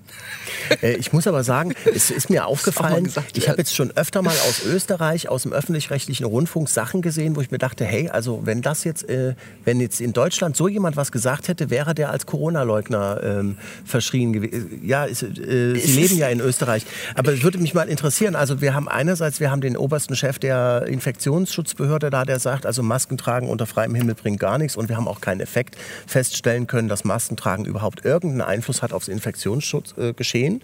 das ist das eine. Und das andere war, äh, ich glaube, bei Zeit im Bild hat man einen Moderator gesehen, der, der diese Zahlen Ja. eingeordnet hat und gesagt hat, ja, okay, die totalen Zahlen steigen, aber wir müssen ja dazu sagen, dass wir ja viel mehr getestet haben und wenn man das gegenrechnet, sieht man, es hat sich eigentlich nichts getan und es ist sowieso so gering, brauchen wir uns keine großen Gedanken machen. Kann ja sein, dass das jetzt wieder aus meiner Filterblase mir der Eindruck Nee, entstanden nee, ist. Es stimmt schon, dass, es das gegeben hat. Aber es ist nicht so, dass es das so ist. Äh, also, Also, dass das ist, die überwiegende transportierte Meinung nee, ist in Österreich. Nee, also ähm, die haben sich jetzt gerade, äh, also die Regierung hat sich, die hört ja dann auch nicht auf, äh, auf, die, auf so Gesundheitsspezialisten, die dann mal was sagen, ja. Die werden jetzt bei uns nicht so, so, also in Österreich nicht so schlimm diffamiert und verfolgt. Ich möchte das ja fast schon verfolgt nennen, was hier mit Leuten wie Wodak oder Bhakti oder Homburg passiert. Ähm, sondern, ähm, aber auf die wird dann trotzdem nicht gehört, ja. Also äh, auch dort, äh, der Kurz ist genau auf der gleichen Linie äh, wie die Merkel-Regierung, ja. Ich habe auch zum Beispiel mal mit einem ähm, Evidenzmediziner, also einer vom Netzwerk äh, Evidenzbasierte Medizin, der- dem Professor Sönnigsen ein Interview gemacht. Äh, der war an der Uni, äh, an der Med-Uni Wien, ja. Und ähm, der hat dann noch ein paar andere Interviews gegeben und äh, dann hat sich sofort die Med-Uni Wien sofort distanziert. Ja, das ist seine persönliche Meinung, damit haben wir nichts zu tun. Also ganz klar ist da irgendwo jemand gekommen und hat gesagt, das machen die ja nicht so, ne? Und gesagt, was, was sagt denn denn da, äh, ne? Möglicherweise ein Geldgeber, ich habe keine Ahnung, ja? Und man merkt, dass alle unter Druck geraten. Das ist es halt, dieses immer unter Druck geraten, ja? Und ähm, Aber das ist wahrscheinlich auch genau der Punkt, warum es so schwierig ist. Wie gesagt, wir rufen auch an dieser Stelle gerne weiter dazu auf. Wir machen auch gerne noch eine dritte Runde und eine fünfte und zehnte Runde zu diesem Thema, weil wir dieses Thema grundsätzlich auch für so extrem wichtig halten. es wäre schon wir- schön, wenn einer von äh, da wäre, der wir- uns mal widersprechen würde. Ne? Ist ja ein bisschen öde fast. Ja, dass wir da Äh, Ich lade sie auch immer ein. Ich, lad- ich, hab, äh, also ich gehe wirklich da auch ins Feuer sozusagen, fange an mit den Leuten auf Twitter zu dis diskutieren. Das könnt ihr mal machen. Das ist das so, als wenn ihr mit Veganern ins Blockhaus geht. Ich mach das manchmal. ähm. Steakhouse, ja. ja, und, ähm, und auch bei Facebook muss man sehen, also die Menschen, die da das kommentieren, die schreiben ja die Kommentare nicht für den Autoren der ursprünglichen Nachricht im Normalfall, sondern für ihre äh, für ihre Follower, damit sie zeigen, ich bin politisch korrekt, ich bin moralisch genau der Richtige und das möchten sie zeigen. Ja? Aber wenn man die dann mal ähm, konfrontiert mit Zahlen und sagt, so guck dir das doch mal bitte an, die RKI-Zahlen, ich bin immer sehr äh, freundlich da. Und ich lade die auch immer zum Interview ein. Ich sage, wir können da gerne, lass uns doch gerne mal, also Twitter ist nicht der richtige Ort, lass uns doch mal darüber im Zoom-Call sprechen und so weiter. Ne? Nichts. Ein Journalist sogar wollte mit mir das live machen. Der hat an dem Tag dann, wo der Termin dann war, dann doch abgesagt. Das haben wir für die erste Sendung genauso gehabt. Wir hatten jemanden und hat dann gesagt, nee, doch lieber nicht. Er hätte mit seiner Redaktionsleitung gesprochen. Und da ist für mich die Frage, guter Journalismus. Ich bin ja selbst gelernter Journalist. Ich habe das selbst vor 30 Jahren beim privaten Rundfunk gelernt, habe ein Volontariat da gemacht. Ist doch eben ein, in den Diskurs zu gehen. Also in, mit Bei Wissenschaftlern wäre das ja auch normal. Und ne? bei Wissenschaftlern, ja, aber auch- Und irgendwie ist das aber- alles abgeschafft worden. Ja. Auch unter Wissenschaftlern. Der Streeck hat ja damals beim Lanz auch gesagt, er versteht überhaupt nicht, dass die Regierung sich nur einen Virologen hält, ja, weil jeder Virologe hat ein anderes äh, Fachgebiet. Ähm, bei, bei, bei Drosten seien es die Fledermäuse, also wie kommt es von, Fleder, von der Fledermaus auf den Menschen und er sei für auf Mensch, Mensch auf Mensch und es gäbe halt noch viele andere Virologen, das war eine feine Spitze, ne? Und es gäbe noch viele andere Virologen, die ganz viele unterschiedliche, äh, es gibt ja noch andere äh, Wissenschaftler, die man dazu holen könnte, ja, und vielleicht auch noch andere Meinungen hat er jetzt nicht gesagt, aber er, er meinte, er verstünde schon nicht, warum man nur einen Fledermausmann da Weil, hat. weil am Ende geht es doch hier darum, nicht Recht zu haben. Also die Sache ist doch viel zu groß. Das ist zumindest meine Wahrnehmung. Das ist doch unsere Zukunft. Das heißt, es geht gar nicht darum, wer Recht hat, sondern es geht darum, in einem Diskurs zu erörtern, ähm, wie wir als Gesellschaft in Zukunft miteinander leben Es wollen. geht vor allem um Grundrechte und das ist doch genau der Punkt, wo die Journalisten wach werden müssten. Ja, wir haben eine epidemische Lage von nationaler Tragweite, die Mitte März äh, beschlossen worden ist vom Bundestag. Ein völlig unbestimmter Rechtsbegriff. Der ist nicht definiert. Ähm, niemand weiß, was das überhaupt bedeuten soll. Und er kann auch nur dann widerrufen werden, wenn der Bundestag beschließt, dass diese epidemische Lage von nationaler Tragweite jetzt ähm, äh, endet. So. Und worauf gründet sich diese epidemische Lage von nationaler Tragweite eigentlich? Auf einer Überlastung des Gesundheitssystems? Nein. Definitiv nicht. Auf, einer gefährlichen, auf einem gefährlichen Infektionsgeschehen in Deutschland garantiert auch nicht bei den Zahlen. Jetzt letzte Woche haben sie 1,1 Millionen Tests gemacht. Eine Riesenreibach für die äh, Pharmaindustrie, muss man sagen. Ja? Und die positiven Rate ist noch mehr gesunken, als sie das sowieso schon. 0,88, wenn ich mich recht erinnere. Das war in der Woche davor. Jetzt Ah, ist es bei okay. 0,74 oder irgendwie Ui. so. Also ist, obwohl sie noch so noch mehr Tests gemacht haben, ist die positiven Rate noch kleiner äh, geworden. bei Das 1,4 zeigt Prozent positiv falsch positiv äh, PCR-Test, dann genau, das, gar keiner. Das ist genau, das ist doch einfach, Ja. das ist doch das, wo man wirklich sagen muss, auf was beruht diese epidemische Lage von nationaler Tragweite? Jetzt ist diese epidemische Lage von nationaler Tragweite nicht einfach nur so ein Begriff, was da ausgerufen wird, sondern es ist de facto ein nicht erklärter Ausnahmezustand, der dem, äh, der dem Bundesgesundheitsminister Vollmachten einräumt, die er sonst nicht hätte. Nämlich, äh, er kann Rechtsverordnungen durchsetzen. Und er hat diese Macht auch prompt genutzt, um dafür zu sorgen, dass die privaten Gesundheitsdaten von Millionen von Patienten ohne große Probleme an die private Gesundheitsindustrie weitergeschoben werden können. Vorher gab es da eine Einverständnisverpflichtung, ähm, Verpflichtung, das haben die dann rausgekickt und sie haben auch den Personenkreis erweitert, der Zugriff hat auf diese Daten. Berater, das genau. ist das, was dort eigentlich wirklich Wahnsinn. im Hintergrund abläuft. Nach dem Motto, souverän ist der, der über den Ausnahmezustand entscheiden Ganz genau, kann. ganz genau. Und interessanterweise in, anderen, in vielen anderen Ländern gibt es ja eben auch diesen Ausnahmezustand. Ich habe gehört, in Holland demonstrieren sie, aus, demonstrieren sie gegen diesen Ausnahmezustand. Und in Deutschland reden sie alle über die Masken. Aber ich finde, darüber muss man eigentlich mal reden. Ja. Und das ist das, worüber Journalisten reden müssten. Denn die sind diejenigen, die da den Überblick Ich Ich hab auch noch möchte, ganz Herr Brüch, sofort, ähm, ich möchte an der Stelle nur, weil es so gut passt und wir sonst weiterlaufen und äh, die dritte These einmal kurz äh, Ja. reinwerfen. Die heißt Dumm. nämlich, Journalismus orientiert sich an Sachfragen und ist unabhängig von politischer Agenda. Jetzt dürfen Sie. Ähm, ja, Das hat man ja jetzt super gesehen in Berlin, ja? Ähm, wie, wie die, Entschuldigung. Äh, nee, nee, also ich wollte eigentlich zu diesem, äh, zu dem Sachverhalt mit der epidemischen Lage und diesem Ausnahmezustand und den Verordnungen. Diese Verordnungen sind im Grunde genommen wie ein trojanisches Pferd. Äh, ich bin da in sehr engen Kontakt mit den Au- äh, Anwälten für Aufklärung. Und diese, man muss sich halt klar sein darüber, was es eigentlich bedeutet, so eine Verordnung. Eine Verordnung wird von der Exekutive beschlossen, ohne dass es das das Parlament braucht. Das heißt, die Regierung kann einfach alles machen, was sie wollen. Deswegen tro- trojanisches Pferd. Und ähm, der normale parlamentarische Prozess einer Gesetzgebung wird dann ausgeschlossen sozusagen. Also das heißt, und die ganzen Landesparlamente funktionieren genau so.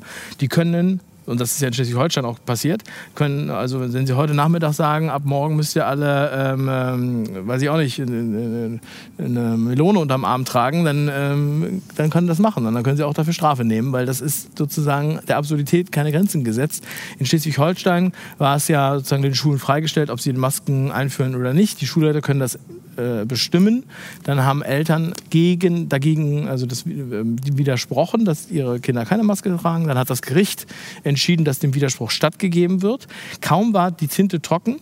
Zwei Stunden später Pressekonferenz. Die Kultus, äh, äh, Kultusministerin hat gesagt, mit einem bizarren Lächeln, Montag kommt die Maskenpflicht für alle. Also eine zickige Reaktion und den Joker der äh, Verordnung sozusagen direkt ausgespielt. Den Menschen da draußen ist überhaupt nicht bewusst, dass, diese, dass das sozusagen äh, aktuell vorherrscht. Ja, das muss man nochmal dazu sagen, weil das ist das eine, das ist der Unterbau, der epidemische Lage nationaler Tragweite. Da denkt man aber erstmal, gut, okay, bla bla bla, was, äh, was heißt das konkret? Konkret heißt das, wir können heute um 18 Uhr beschließen, dass ihr ab Montag die Scheiße machen müsst, sozusagen. Ähm, und das wird ja auch getan. Und sie testen das ja in dem einen oder anderen Bundesland, wird es halt stärker gemacht als im anderen. Aber äh, dieser Joker besteht noch bis, letzt, bis nächstes Jahr März. Das heißt, das heißt, der Postillon hat jetzt gerade so schön geschrieben, dass äh, RKI hätte jetzt äh, rausgegeben, man solle zukünftig in die Kniekehle niesen. ähm, das fällt mir dazu nur ein, zu dem, was Sie eben sagten, Ja. dass also äh, es kann so absurd werden und die Menschen machen mit. Warum machen die mit, Frau Preradovic? Also das ist doch, das ist doch etwas, was das, das kann einem ja nicht wirklich gefallen, zum Beispiel eine Maske zu tragen. Ich, kann, Aber ich habe hab hier die Antwort. diese Dies Regeln dürfen niemals hinterfragt werden. Ich weiß Ja, nicht, ob die Kamera das zeigen kann. Das ist der Spruch von Herrn Wieler gewesen. Ja, also das ist ja eine absolute Frechheit, dieser Spruch. Deshalb trage ich den auch auf diesem T-Shirt. Ähm, weil es geht gegen die Wissenschaft, wenn man Regeln nicht hinterfragen darf. Und es geht auch gegen die Demokratie. Und der, über den Wieler hatten wir ja vorhin schon gesprochen. Aber er setzt sich dahin, zeigt noch nicht mal seine eigenen Charts. Sagt, es ist ganz schlimm und ihr dürft die Maßnahmen nicht hinterfragen. Und dann übergibt er an seine Kollegin und die sagt dann auch, ja, bla bla bla, alles ist ganz schlimm. Wenn Sie die Kurve gerade nicht sehen, weil sie auch nicht eingeblendet wird bei denen, bei deren Pressekonferenz, gehen Sie auf die Internetseite, gucken Sie sich selber die Kurve an, was natürlich kein Mensch macht. Aber vor allem, die muss man alle finden. Ich poste ja jede Woche die aktuelle äh, Todeszahlen im Zusammenhang mit Covid-19.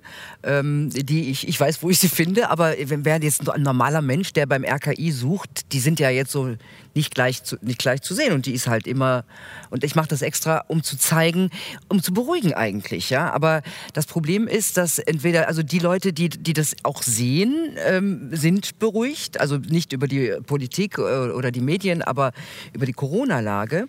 Und die anderen, um auf die Ursprungsfrage zurückzukommen. Genau, warum machen alle mit? Ja, also ja, es ist, es ist natürlich gibt es den Herdentrieb, es gibt die Angst, es gibt einmal die Angst vor Panik, ich muss sterben oder Hilfe und äh, die Regierung hat ja auch wirklich ordentlich Panik gemacht. Ja? Gut, wir hatten, da gab es die Bilder aus Italien, die Bilder aus China waren jetzt gar nicht mal so schlimm, also da war ja hier noch Ruhe, dann gab es Italien und dann wurde die Panik gemacht, so richtig. Und da richtig, die, die, also Italien kommt in einer Woche, ihr kommt in zwei Wochen zu uns und die Politiker jedes Mal. 1,3 Millionen Tote. Ja, das Jeder war die Prognose. wird jemanden kennen, der an Corona gestorben ja, ist. Das, ist Kanzler Kurz, äh, hat das gesagt. gesagt äh, ja. Genau, in ein paar Monaten, ja. Alles Fake News, ne? aber wird auch nicht geahndet und auch kein Mimikama, das ist das Korrektiv ja. von Österreich, hat sich darum gekümmert, soweit ich weiß. Nein. Und dann, und dann gibt es noch, ähm, äh, irgendwann macht man das mit. Ich meine, die Leute, äh, es, es machen ja auch sehr viele mit, die nicht viel zu verlieren haben ja, Leute, die in guten Jobs sind, die nicht rausgeschmissen werden, ähm, so, die auch damit rechnen können, ihren Job vielleicht zu behalten. Die haben jetzt im Homeoffice gesessen und irgendwie war das ja auch mal was anderes und vielleicht auch mal ein bisschen was Neues und ähm, ansonsten ist es auch, hat auch was von Aufregung, ja. Ähm, und dann kommt man, glaube ich, aber an den Punkt, wenn man natürlich dann konfrontiert wird mit, mit anderslautenden Fakten, da kann man nicht mehr zurück. Da ist man so in dieser Meinung drin. Man hat sich so äh, äh, na, wie, wie sagt man, drin Wohlgefühl. Man hat sich, es, sie passt wie ein zweiter Anzug. Man hat sich so geoutet mit dieser Meinung und man hat eventuell auch irgendwelche Nachteile in Kauf genommen, und weil man es hat ja, sich Masken gekauft, es ist die ja, zum Hemd passen und genau, so. Ja. Es ist ja unser, es ist ja unser Leben, das gerettet werden muss. Und dann und aus der Nummer kommen die nicht mehr raus. Und mir fällt das gerade bei Journalisten auf. Ja? Und mir, mir fällt das daran auf, dass sie, wenn man so Fakten, gerade auch so RKI-Grafik, mache ich ja auch gerne, ne? weil was soll man denn gegen eine RKI-Grafik sagen? Ja? Damit nimmt man den ja im Grunde.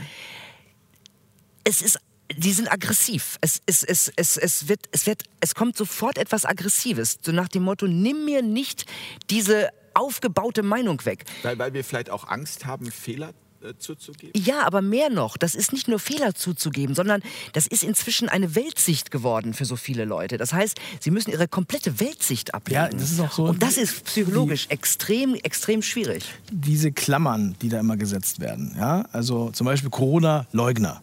Das ist ja eine Begriffsklammer, die sofort äh, ganz viel auslöst und negativ, äh, den negativ ähm, äh, darstellt. Ja, diese Person ist dann eindeutig ein, ein Leugner und gleichzeitig sozusagen. ist er sozusagen ist er ein Idiot, weil er hat es ja geleugnet sozusagen. Ja, ähm, das wird das wird gesagt und außerdem die Leute sind ja auch in, in bestimmten Verbindlichkeiten und äh, die verbinden auch äh, also ihren persönlichen Verbindlichkeiten, also jetzt Kredite und so weiter ähm, und Gleichzeitig ähm, nehmen sie Corona auch sehr stark natürlich wirtschaftlich wahr weil sie natürlich checken, dass wenn die alle Berufsverbot haben, dass es auf, auf irgendwen Konsequenzen hat. Die Bänder stehen still, äh, die Flugzeuge werden nicht mehr gebaut, die Flugzeuge fliegen kaum noch, die Züge sind alle leer. Die sind ja, das merken ja die Leute. Und trotzdem sagen sie dann immer wieder, aber die Regierung kann doch kein Interesse daran haben, dass die Wirtschaft in den Arsch geht. Äh, die müssen die alle mit Fördergeldern, wer auch immer weiß, woher die kommen, äh, retten. Ja, und in den Ländern, wo die nicht Fördergelder haben zum Retten, wie in Spanien, auf Mallorca, da gehen die alle unter zum Glück haben wir hier sowas. So, und aber die Personen, die auch wütend reagieren, wenn ihr mit denen sprecht oder so, die, ähm, die haben Kredite ohne Ende und die haben diese Kredite aufgenommen unter bestimmten Voraussetzungen. Ich habe mal früher war mal früher Bankkaufmann vor 20 Jahren. Die Leute sind zum Teil bis zu 90 Prozent ist ihr Geld schon wegverteilt an, an, mit Krediten und mit Verbindlichkeiten, die sie haben und den Rest den haben sie noch so. Wenn die jetzt auf einmal in Kurzarbeit sind und nur noch 70 Prozent haben, geht die Budgetrechnung ja schon gar nicht mehr auf. Ja, das heißt, die kriegen natürlich da auch Panik. So und wenn jetzt jemand kommt und sagt, es kommt vielleicht eine Inflation oder irgendwas muss ja passieren, irgendwo muss das Geld ja herkommen, ja, oder es gibt bla bla bla, dann sagen die sich, nee, das darf ja quasi nicht sein, weil ich habe ja mein ganzes Geld in dieses Haus gesteckt und wenn jetzt alles äh, kollabieren würde, dann wäre ich ja voll am Arsch. Das heißt, natürlich setzen die alles auf die Karte, dass es nicht sein kann. Und mir haben selbst äh, Leute aus meiner eigenen Familie gesagt, äh, trotz aller Fakten, ich möchte das nicht glauben, weil da müsste ich ja meine, mein Ja. ganzes Weltbild hinterfragen. Ja, genau Und das, das. ist leider an der Zeit, dass die Leute das jetzt mal tun, bevor sie nämlich ähm, Aber es ist ja auch, ein, dass eine Gesellschaft funktioniert ja ähm, im Grunde mit, äh, es müssen ja die meisten, müssen ja Konformisten sein, ja. Und es kann nicht so viele Nonkonformisten in einer normalen, also in einer normalen, friedlichen, funktionierenden Gesellschaft läuft alles super. Die meisten laufen mit, ein paar machen ein bisschen Querelen. Das sind die, die vielleicht auch ein bisschen was weiterbringen am, am Ende. Die anderen arbeiten fleißig, bringen vielleicht auch was natürlich was weiter. Ähm, ich glaube, dass es relativ normal ist, dass es in einer Gesellschaft so ist. Also es gibt, dass, dass einfach die meisten dann sagen, ja, was die da uns sagen, das wird schon stimmen. Ne? Das ist das, was zu dem Weltbild gehört. Ja, Warum genau. die, für die Leute eine Welt einstürzen würde, wenn sie feststellen, Moment, das macht ja gar keinen Sinn, wenn die Bundeskanzlerin zu uns sagt, wir, und die Infektionszahlen sind schon wieder so hoch wie das letzte Mal im Mai. Und wenn man das klingt furchtbar und wenn man dann aber recherchiert, merkt man ja, die ist nur deshalb so hoch, weil die so viel mehr, viel mehr testen als vorher. Ähm, und das ist eben das, das ist diese Weltsicht, aus der man sich eben verabschieden muss wahrscheinlich, ähm, dass die Bundesregierung keine immer andere, die ne? Wahrheit sagt und dass die Medien uns daran interessiert sind, uns äh, immer äh, das Beste. Die, sicherlich wollen die immer unser Bestes. Ich will niemanden, ich will auch gar nicht alle Journalisten über einen Kamm scheren. Ja? Also wir wissen alle, wie divers, äh, wie unterschiedlich äh, Journalisten sind und, und, und jeder hat seine Meinung und so. Aber man muss ja schon, man muss ja schon sagen, also äh, Viele haben auch Angst übrigens. Ne? Eine Kollegin ähm, vom Öffentlich-Rechtlichen hat mich mal kontaktiert, privat, und gesagt, hey, ich finde das ganz gut, was du machst, aber sorry, ich kann mich nicht so äußern. Bei uns ist die Stimmung unerträglich. Wer hier irgendwas anderes an Kritik äußert oder ein bisschen anders, wird sofort in die rechte Ecke geschoben. Ich meine, das ist alles so absurd, ja. Und ähm, dass das sie sich zum erlebt, Beispiel ja. nicht mal traut, meine Be- Beiträge zu liken. Und ähm, Nein, natürlich dürfte sie. Sie darf es. Aber da sind wir wieder bei den Was Konsequenzen. passiert Ähm, dann? Äh, was die, passiert ihr dann? äh, Genau, dann wird sie auf jeden Fall zumindest mal ausgegrenzt. Ja, also sie hat schon so eine Erfahrung gemacht, weil sie jemanden beigesprungen ist, der einfach auch ein bisschen kritischer, ich weiß gar nicht, ob es um Corona ging oder der, etwas kritischer, sie ist ihm beigesprungen, der wurde in die rechte Ecke gestellt, sie, wobei keiner dahin gehörte und seitdem ist sie einfach, äh, sie braucht den Job und ja, und da so viel, so geht's vielen, ne? Herr, Herr Fleischer, haben, haben Sie eine Idee, wann der Journalismus sich davon verabschiedet äh, hat, quasi sich um die Sachfragen zu kümmern? Also ich glaube, es gab eine, ich weiß nicht, wie Sie alle über den 11. September 2001 denken, aber das ist meiner Meinung nach eine Zäsur gewesen im, ähm, im Journalismus, weil da gab es einfach wirklich Sachfragen, ähm, die, ein, die ganz deutlich widersprochen haben. Also die Sachfragen, die waren sich, ich will jetzt nicht ins Detail gehen, ja, aber nur so viel.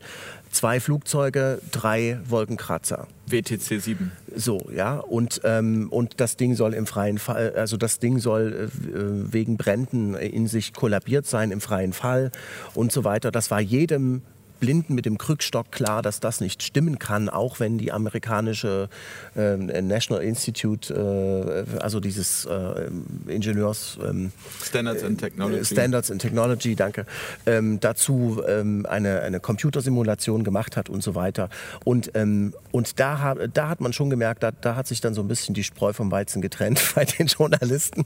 Diejenigen, die das, die das alles kritiklos abgekauft haben, wurden, äh, wurden immer mehr. Und es, es, man war auch dann beschäftigt. Ich war damals übrigens Praktikant bei äh, Spiegel TV. Da ging es dann plötzlich um ähm, äh, Terroristenfang in, in Hamburg und so. Ja, da kam Stefan Aust von irgendeinem Treffen wieder und hat dann wusste dann äh, plötzlich den A- Namen eines äh, der Terroristen und der wurde dann wurden wir dann in die Spur geschickt, den äh, zu finden. So. Ähm, und andere Journalisten haben dann eben gesagt, also Leute, äh, was ist denn hier? Guck doch mal. ähm, Also die haben den, sag ich mal, den größer und größeres Bild ähm, ein größeres Bild versucht zu behalten und sich gefragt, wo jetzt auf einmal ziehen die Amerikaner da diesen Patriot Act aus der Schublade, den, äh, der ja dann schon vorbereitet war, ist ja seltsam so, ja. Und dann diese, ganze, diese ganzen Kriege, die sie im Nachhinein gemacht haben, für die war das alles so. Ich will jetzt nicht über den 11. September reden, aber das wäre für mich der Zeitpunkt, wo sich, äh, jedenfalls in meiner äh, kleinen engen Lebensspanne, äh, sich da wirklich was getan hat im Journalismus und wo man wirklich sagen muss, da haben Journalisten für mich zum ersten Mal wahrnehmbar so richtig äh, begonnen von, den, von der eigentlichen Faktenlage sag ich, oder sagen wir mal, wo, das ist für mich nicht mehr nachvollziehbar gewesen, aufgrund der Faktenlage, wie sie dann zu diesen mhm. Einschätzungen kommen können. Und wir haben jetzt Aber heute der Jugoslawienkrieg ähm, war eigentlich auch schon so ein. Da war ähm, das auch, das stimmt natürlich, ja. genau, genau. Also das ja. war auch, äh, da hat man sich darauf geeinigt, welche Position ja. ein, das Land einnimmt. Ich glaube, dass damit hat es auch ein bisschen zu tun. Was ist die Position des Landes, gerade bei so übergeordneten Sachen wie, genau. wie sieht man einen Krieg, wie sieht man Putin, ja, jetzt wird ja, wir sind ja kurz vorm Krieg mit Russland, hat man den Eindruck, ja. Und ähm, ja, und, und jetzt, wie sieht Deutschland Corona? Also das ist so, dass man sich zur Deutschland AG zusammengeschlossen hat und äh, ein Bild äh, nach innen und nach außen gibt. Das ist nicht Journalismus, ganz und gar nicht. Ist das vielleicht der Preis dafür, dass äh, unsere Wirtschaft auf dem Prinzip basiert, ewiges Wachstum, dass wir möglicherweise ähm, irgendwie dann doch äh, immer weiter, ich nenne es jetzt mal in Anführungsstrichen, äh, lügen müssen? Also indem wir glauben, wir seien die Guten, die anderen sind die Schlechten. Immer so ein bisschen so dieses Prinzip, ja, wir glaub, müssen was kaputt machen, um es wieder aufzubauen. Also weil ja, das ist wahrscheinlich so. Also ich meine, der Kapitalismus, kann, den kann man ja nicht immer weiter drehen, die Schraube. Da muss schon zwischendurch mal wieder ein bisschen was kaputt gehen, damit es wieder von vorne erwachsen kann. Weil das ist ja, das, äh, wo soll es denn enden? Ja, ähm, ja kann es schon sein. Wobei natürlich das immer so war, dass äh, alle Länder die Guten waren und die anderen Länder waren im Zweifel die Bösen. Ne? Nur auch das sehen die Leute halt nicht. Die Leute sehen nicht, äh, ähm, dem Pragmatismus dahinter. Es ist einfach so. Natürlich sagen wir, dass die anderen, die anderer Meinung sind, doof sind und wir sind die Klugen, ja, und wir haben Recht und wir haben die Menschenrechte und wir sind Demokraten und so. Ähm, das ich meine, ein bisschen blöd ist, wenn man das wirklich glaubt, also einfach so glaubt, sondern das macht jedes Land so, ja. Man muss alles hinterfragen. Also wenn die Merkel stellt sich hin und schimpft auf Putin, ich frage mich dann, warum tut sie das jetzt so in dieser Form vor allem, ja? Mir fällt dann ein, hm, vielleicht braucht sie einfach jetzt auch mal ein anderes Thema zwischendurch, ähm, wo vielleicht das äh, Corona-Kartenhaus ein bisschen bröckelt, ja. Vielleicht kommt der vergiftete Herr Nawalny mit dem Novichok jetzt gerade recht, um aus dieser Nord Stream 2 Geschichte ich will das um Gottes Willen, das ist ein sehr, sehr tragischer Fall. Ja. Ähm, nur gerade ähm, Angela Merkel, äh, ich meine, dann reden die darüber, dass man äh, Nord Stream 2 eventuell stoppt. Dann denke ich mir, was, was, was, hat, das, jetzt, was, was hat das damit genau. zu tun? Ne? Ja. Also das, äh, mir tut das extrem leid für Herrn Nawalny und ich finde es unmöglich, wer auch immer das gemacht hat. Aber ich glaube nicht, dass wir bereits genau wissen, wer das gemacht hat. Ja, es wird, äh, ich, das habe ich heute irgendwo im Radio oder im Fernsehen gehört, kann es sein, dass so etwas ohne Zustimmung des Kremls passiert? Ja, was ist denn das für eine Frage? Ja, wenn man weiß, dass die Formel für Novichok ja schon vor Jahrzehnten in einem Buch veröffentlicht ja, worden ist und der BND sich in den 90er Jahren schon das besorgt ja. hat. Ähm, und nicht nur der BND, ja, die Russen und die sagen Tschechen, ja jetzt, die Deutschen bei den Tschechen wurde, viel, wurde, das viel produziert und so, ja. Dann Nee, dann wirkt es umso ausgeschlossener, dass das äh, ohne Befehl von Putin nicht ja, zustande kommen kann. Ja, oder? aber ich meine, ich, ich, will da, ich, ich, weiß es ja auch nicht. Also ich sage ja. ja. nicht, dass es so oder so ist. Nur, aber da haben nur wir das, das wird wieder. ja ist alles ja. schon wieder geframed ohne Ende. Genau, ja? ja? Also der Zuschauer lernt, Putin hat es angeordnet. Das ist, was beim Zuschauer hängen bleibt, was ja. auch bei ihm hängen bleiben ja. soll. Ohne auch nur irgendeinen Beweis. Es gibt Indizien, aber es gibt ja keine Beweise. Ja? Und das ist, genau, das ist auch wieder also, diese Art von Journalismus. Ich habe auch... Ähm und hier haben wir auch, äh, habe ich jetzt zufällig gerade gesehen in der Süddeutschen Und wie gesagt, ich Zeitung. bin jetzt kein äh, Putin- und Russland-Versteher oder so. Das ist ja auch schon wieder sowas wie Corona-Leugner. In der Süddeutschen steht, Charité sieht bei Nawalny Anzeichen für Vergiftung. Also da sind wir auch wieder bei der Charité. Ich wollte noch mal zum 11. September September ja. sagen zu diesem äh, Ereignis, was da passiert ist. Ich denke, das ist ein Indikator, äh, funktioniert als Indikator, um zu sehen, dass es halt irgendwie genau das, äh, was du auch beschrieben hast, dass die Journalisten da nicht sauber arbeiten. Es gab ja einige Journalisten, die haben auch sauber darüber gearbeitet, die arbeiten jetzt nicht mehr als Journalisten oder beziehungsweise nicht mehr bei den Blättern, wo sie vorher waren, sondern machen das jetzt aus zum Beispiel den Philippinen heraus und machen das nur noch über YouTube. Ähm, das heißt, äh, das ist auch wieder die klare Message. Wenn man sich dann äh, da vom Mainstream entfernt, dann äh, ja, kannst du dann nachsehen, wo du bleibst. Ich meine, es gibt auch andere Beispiele, zum Beispiel Frieda Wagner, der äh, Grimme-Preisträger, der hat, glaube ich, zwei oder drei Grimme-Preise gewonnen in Silber und Gold als Kameramann und als Autor. Er hat gesagt, ich kann mir alles erlauben, kommt auch, kommt auch aus der Südstadt in Köln. Und ähm, dann hat er einen Film gemacht über äh, Uran angereicherte Munition und danach war, war er weg vom Fenster. Ja, und ähm, ich denke, solche, das war quasi sein 11. September, über den hätte er nicht sprechen dürfen. ja, und ähm, ja, ich kenne auch Architekten, die gesagt haben, als der erste Turm eingestürzt ist, oh, das also ist aber... angereicherte Munition bei der Bundeswehr oder wo? Nee, bei den Amerikanern. Bei den äh, Amerikanern. Irakkrieg. Ach, im Irakkrieg. Im Irakkrieg, okay, da gab es okay, ganz okay. furchtbare Missbildungen davon. Aber es gibt Ah, auch Uran angereicherte Munition bei der Bundeswehr, weil das nämlich von der gibt es von der DDR. Das wird auch in dem äh, Film erwähnt- erwähnt. Der Film heißt jetzt heißt er Deadly Dust. Ursprünglich heißt er die toten Kinder von äh, Asra oder glaube ich. Ja.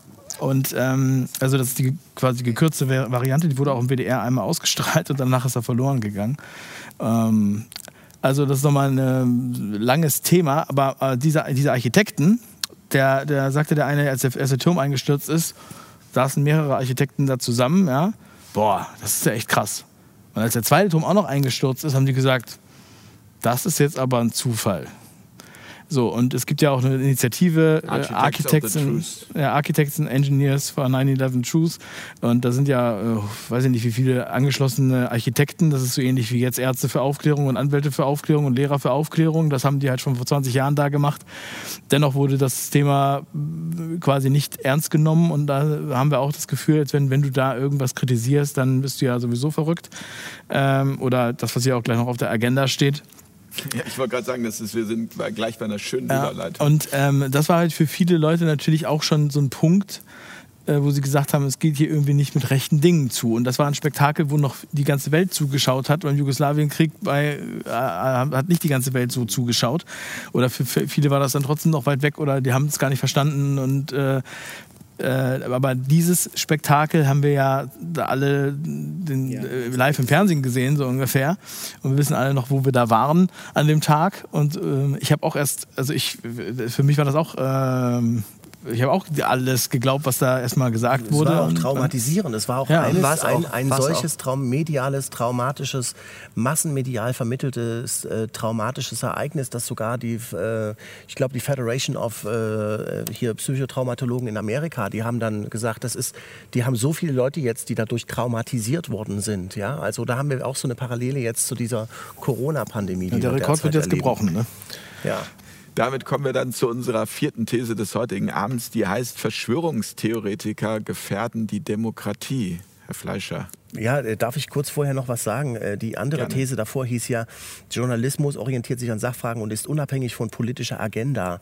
Also gerade das ist ja ähm, steht ja gerade in Frage. Es gibt einen Medienwissenschaftler von der Uni Leipzig, der heißt Uwe Krüger und der hat ja in, in seiner Doktorarbeit, glaube ich, ähm, ein Netzwerk aufgedeckt von äh, Alpha-Journalisten, also die, die großen Tiere bei der Süddeutschen und weiß nicht, äh, wen er da alles hatte, Zeit und so, ähm, wie die in diesen transatlantischen äh, Machtstrukturen äh, verhaftet sind. Da gab's wie sie- auch die Anstaltssendung, oder? Das genau, genau. Die sind ja dann auch verklagt worden äh, von Josef Joffe oder so, oder ich weiß jetzt nicht mehr, wer es war. Also da, da sieht man, da wird Meinung, ähm, ja, also da wird ganz offensichtlich eben Meinung geprägt, ja, das ist halt so. Da, da, diese Leute kommen in so eine Position, äh, weil sie wahrscheinlich diese Connections haben. Äh, ich kenne auch persönlich auch äh, Beispiele von Leuten, äh, die, gut, ich will jetzt nicht jedenfalls, das ist das eine und das andere, ich will jetzt nicht aus dem, ne also das werde, äh, ich kenne ihn gut und so, aber ich weiß, da läuft das eben so, ja, also so. Und die andere Sache ist, ähm, äh, wir haben es ja jetzt gesehen bei dem Demoverbot am äh, 29. August in Berlin, ja, Das heißt, es gab erst ein Verbot und dann gab es die Gerichte, die gesagt haben, ihr dürft. Genau, genau. Der, ähm, der, der Innensenator hat es verboten. Ähm, Geisel. Andreas Geisel hat gesagt, wir müssen das ähm, Artikel 8 Versammlungsfreiheit im Grundgesetz abwägen mit Artikel 2 äh, Recht auf Unversehrtheit oder sowas oder Gesundheit. Ja? Und ähm, das ist ja völlig, also äh, das, das widerspricht einfach allem, was man aus der, äh, was man da so kennt aus der Rechtsprechung und so. Aber die haben es eben mal versucht. Und es war im Grunde völlig klar, dass das vor Gericht keinen Bestand haben kann. Und, und ich habe mich echt gewundert dann am Abend bei ARD und ZDF unabhängig voneinander ähm, Rechtsexperten äh, zu sehen, die dann gesagt haben, Aber ja, aus dem nee, eigenen das Haus ist- gerne, ne? Die Rechtsexperten, ist, äh, oder? Nee, sie hat, äh, bei dem Beim einen ZDF war's, der glaub ein- ich, der war ja, ja, ja. Ich weiß es nicht mehr. Also der eine war in-house und der andere war, hatten sie nicht. anderen sich gesagt. Der ja, nee, das ist schon, das muss man dann da abrechnen. Das hat schon alles seine Richtigkeit, so ja. Und es wurde also richtig, wurde also erklärt für die breite Masse, das hat alles seine Richtigkeit hier, was die die, die Politik entschieden hat. Und da sehen wir mal, wie unabhängig von politischer Agenda, äh, wie unabhängig von politischer Agenda die großen Medien da berichtet haben. Es gab auch andere, die haben es in Zweifel gestellt.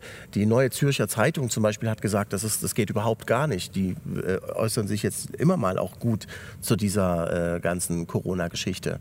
Ja?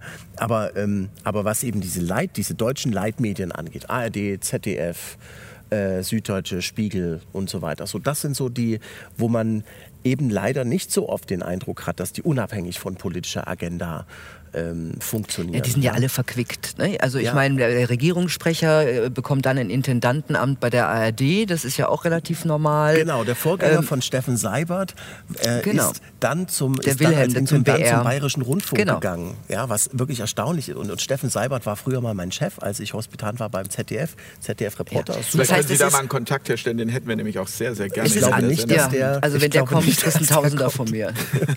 nee, der kommt nicht. Ich glaube, nee, das ist alles so verzahnt ja. Äh, innerhalb innerhalb der, der, der, letzten 40, 50 Jahre hat sich das so wunderbar verzahnt und es lebt sich so wahnsinnig schön damit, ähm, dass sich auch niemand dieses wunderbare Leben, glaube ich, kaputt machen will. Ich glaube, das hat auch ganz viel damit zu tun, mit Privilegien, mit sich gut verstehen, mit auf Du und Du zu sein mit dem Ministerpräsidenten. Und der Mensch mag auch keine Veränderung. Also das ja. ist, kommt vielleicht auch dazu. Ja, In Köln glaube, nennt man das Klüngel. Jovo. Ja. Guck mal, ich rede und rede und der Mann hat es in einem Wort wieder. Deswegen habe ich auch mein erstes Buch in vier Tagen geschrieben. Aber okay. äh, das besteht hoffentlich nicht nur aus einem Wort. Ist fünfmal verkauft worden oder mehr? 60.000. Ah, doch, immerhin. Äh, immerhin. ich würde zu der vierten These nochmal sagen, wenn man sich anguckt, äh, es gibt ganz interessante Definitionen zu dem Wort Verschwörungs Theorie aus dem soziologischen Lexikon von 1972. Das wird zitiert übrigens bei Wikipedia unter dem Artikel Verschwörungstheorien. Und da steht drin, Verschwörungstheorie ist ein Kampfbegriff der herrschenden Regierung, um die Gegenseite zu diffamieren. Oh. Das steht da drin. Also es stand jedenfalls da drin. Ich habe es gescreenshottet. Mal kann ja sein, dass es jetzt geändert wurde. Aber ähm, ich denke, damit ist eigentlich alles gesagt. Ja, und äh, deshalb ähm, man muss ja diese Definition erstmal klarstellen, was ist damit eigentlich gemeint. Nun gibt es ja auch Verschwörungen. Es ist ja nicht so, dass es keine Verschwörungen Natürlich, gäbe. es gibt Verschwörungen, ja, ja. Aber das, was hier äh, Verschwörungstheoretiker ist ja sozusagen ein neuer, also ein, ein selbstlaufender Begriff, der nicht mehr mit den ursprünglichen Bedeutungen der Worte zu tun hat oder haben muss. Ähm, und das ist auch, es gibt ja immer diese Kampfbegriffe. Du hast ja auch vorhin Kapitalismus äh, erwähnt. Das ist ja ein Kampfbegriff, den Karl Marx äh, erfunden hat. Und der ja eigentlich den freien Markt diffamieren soll. Ja, und ähm, das funktioniert ja auch sehr gut. Und dadurch ist äh, da auch die, die, die, ähm, also die Überlegungen in diese Richtung sind halt auch, sagen wir mal, stark limitiert und ganz oben drüber schwebt die politische Korrektheit. Mhm. Ich habe mal, als der DJV 25-jähriges Bestehen hatte, einen Film mit für die gedreht. Der Deutsche Journalistenverband. Ja, ja, der, genau, der Deutsche Journalistenverband. Und da hatten die, ähm, die Zeit hatte gerade einen ukrainischen Journalisten ausgezeichnet für seine hervorragende Arbeit und ähm, gegen die Zensur sozusagen. Und er hatte dann in unserem Interview äh, im Namen sozusagen vom DJV für diesen Film gesagt, ja, ja, ihr tut so, als gäbe es hier bei euch keine Zensur, bei euch heißt es politische Korrektheit. Und das ist auch das, was ich am Anfang meinte, dass natürlich diese politische Korrektheit so zwanghaft ist, dass sie befolgt wird, dass man da schon ein, schmal, schmale, ein schmales Brett hat, von dem man nicht mehr runtergehen darf. Und im Zweifel ist jeder Schritt neben dieses Brett äh, rechts, egal in welche Richtung man runtertritt sozusagen, oder wie du es auch beschrieben hast, gerade von deinen Freunden oder Kollegen. Oder man ist halt irgendwie Verschwörungstheoretiker oder jetzt ist man halt Corona-Leugner. Und äh, damals war das halt was anderes, ja. Also Klimaleugner ist ja das, ist ja das Pendant ja, ja. sozusagen, wenn man da irgendetwas ja heute, in diese Richtung sagt. Es wird ja heute vor allem immer dann interessant, wenn sich ein Staatsoberhaupt hinstellt und sagt, hört nicht auf die bösen Verschwörungstheorien. Hört das war, auf mich. Das war ja, genau, das war ja bei, ähm, beim 11. September auch so. Da stand äh, George W. Bush da äh, vor den Vereinten Nationen, glaube ich, und hat gesagt, malicious lies und so. Also bösartige Lügen, die die Schuld ablenken wollen, ablenken sollen von den wahren Verantwortlichen. Und ähm, ähm, Bundeskanzlerin Merkel auch. hat das da ja auch gesagt, hat ja auch gesagt, hört nicht auf die Verschwörungstheorien, sondern nur auf glaubhafte, wichtige Inform Informationen das von Robert alles in Koch. Buch Politiker für Profis. Ja. Also ich, zu dem Begriff Verschwörungstheoretiker wollte ich noch sagen, ich meine, bei Journalisten ist das so, ähm, also erstmal, wir sind uns ja einig, es gibt ja Verschwörungen. Der, der Satz Verschwörungstheoretiker gefährden die Demokratie stammt ja vom Bundespräsidenten Frank-Walter Steinmeier. Der hat das irgendwie gesagt. Und lustigerweise am selben Tag ist rausgekommen, dass der na, wie heißt er hier, eure Ibiza-Affäre in Österreich? Strache. Der äh, Strache, Strache. der Strache äh, äh, von Leuten in ein Haus gelockt worden ist, wo äh, das voll verkabelt war, ähm, um ihn dabei zu filmen. Also das wie war schon mal die erste verkauft. Verschwörung. Das war schon mal die erste Verschwörung, ja, wie er, äh, um, um zu beweisen, dass er die Republik verkauft. So, das wäre dann die zweite Verschwörung gewesen. Also er hat sich, äh, es ist im Grunde damit bewiesen, nicht nur damit, aber es gibt Verschwörungen. Bei der Polizei heißt das irgendwie ähm, Ermittlungshypothese oder sowas. Bei Journalisten heißt es auch sowas wie Arbeitshypothese oder ich weiß nicht, wie man es anders nennen sollte.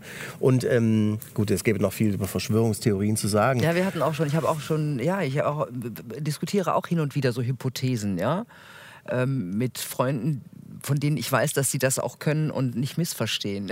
also, weil das ist ja dann ganz schwierig. Ne? Also ich würde auch mich gar nicht trauen, hier meine Hypothesen zum, äh, hinzustellen, weil es Hypothesen sind, wo man mich aber ganz gleich in eine Ecke stellen kann. Aber trotzdem, man muss diese Fragen sich einfach zwischendurch mal stellen und wenn sei es dann darum, sie zu verneinen. Ja, also man, und das ist ja heute wirklich so, dass man sich das Unvorstellbare vorstellen muss. Jetzt ähm, fange ich Schwafeln an. Die Sendung heißt ja Journalismus, Meinungsfreiheit, neue Medien. Äh, Herr Brüch, ähm, nach dieser Definition, die Sie da gerade genannt haben von Verschwörungstheoretiker, werden Sie ja mit Ihrem Kanal äh, einer. Äh, wie stark werden Sie denn diffamiert im Moment? Also ich kann sagen, ähm, dass ich sehr, sehr viel positives Feedback bekomme und auch äh, aus meinem, also ich hatte ja meinen Kanal ja vorher schon 90.000 Abonnenten, äh, bevor ich angefangen habe, über dieses Thema zu sprechen. Das ist der Fünf-Ideen-Kanal. Ja. Und dann gibt es ja noch den Archivkanal von Ihnen. Ja, den Archivkanal, das ist ja im Grunde genommen mein, als Backup und für so Sondersachen, die ich veröffentliche äh, die ich halt nicht auf dem Hauptkanal veröffentliche. Und falls irgendwie was gelöscht wird, hat man dann schon mal zumindest ein Backup. Ja?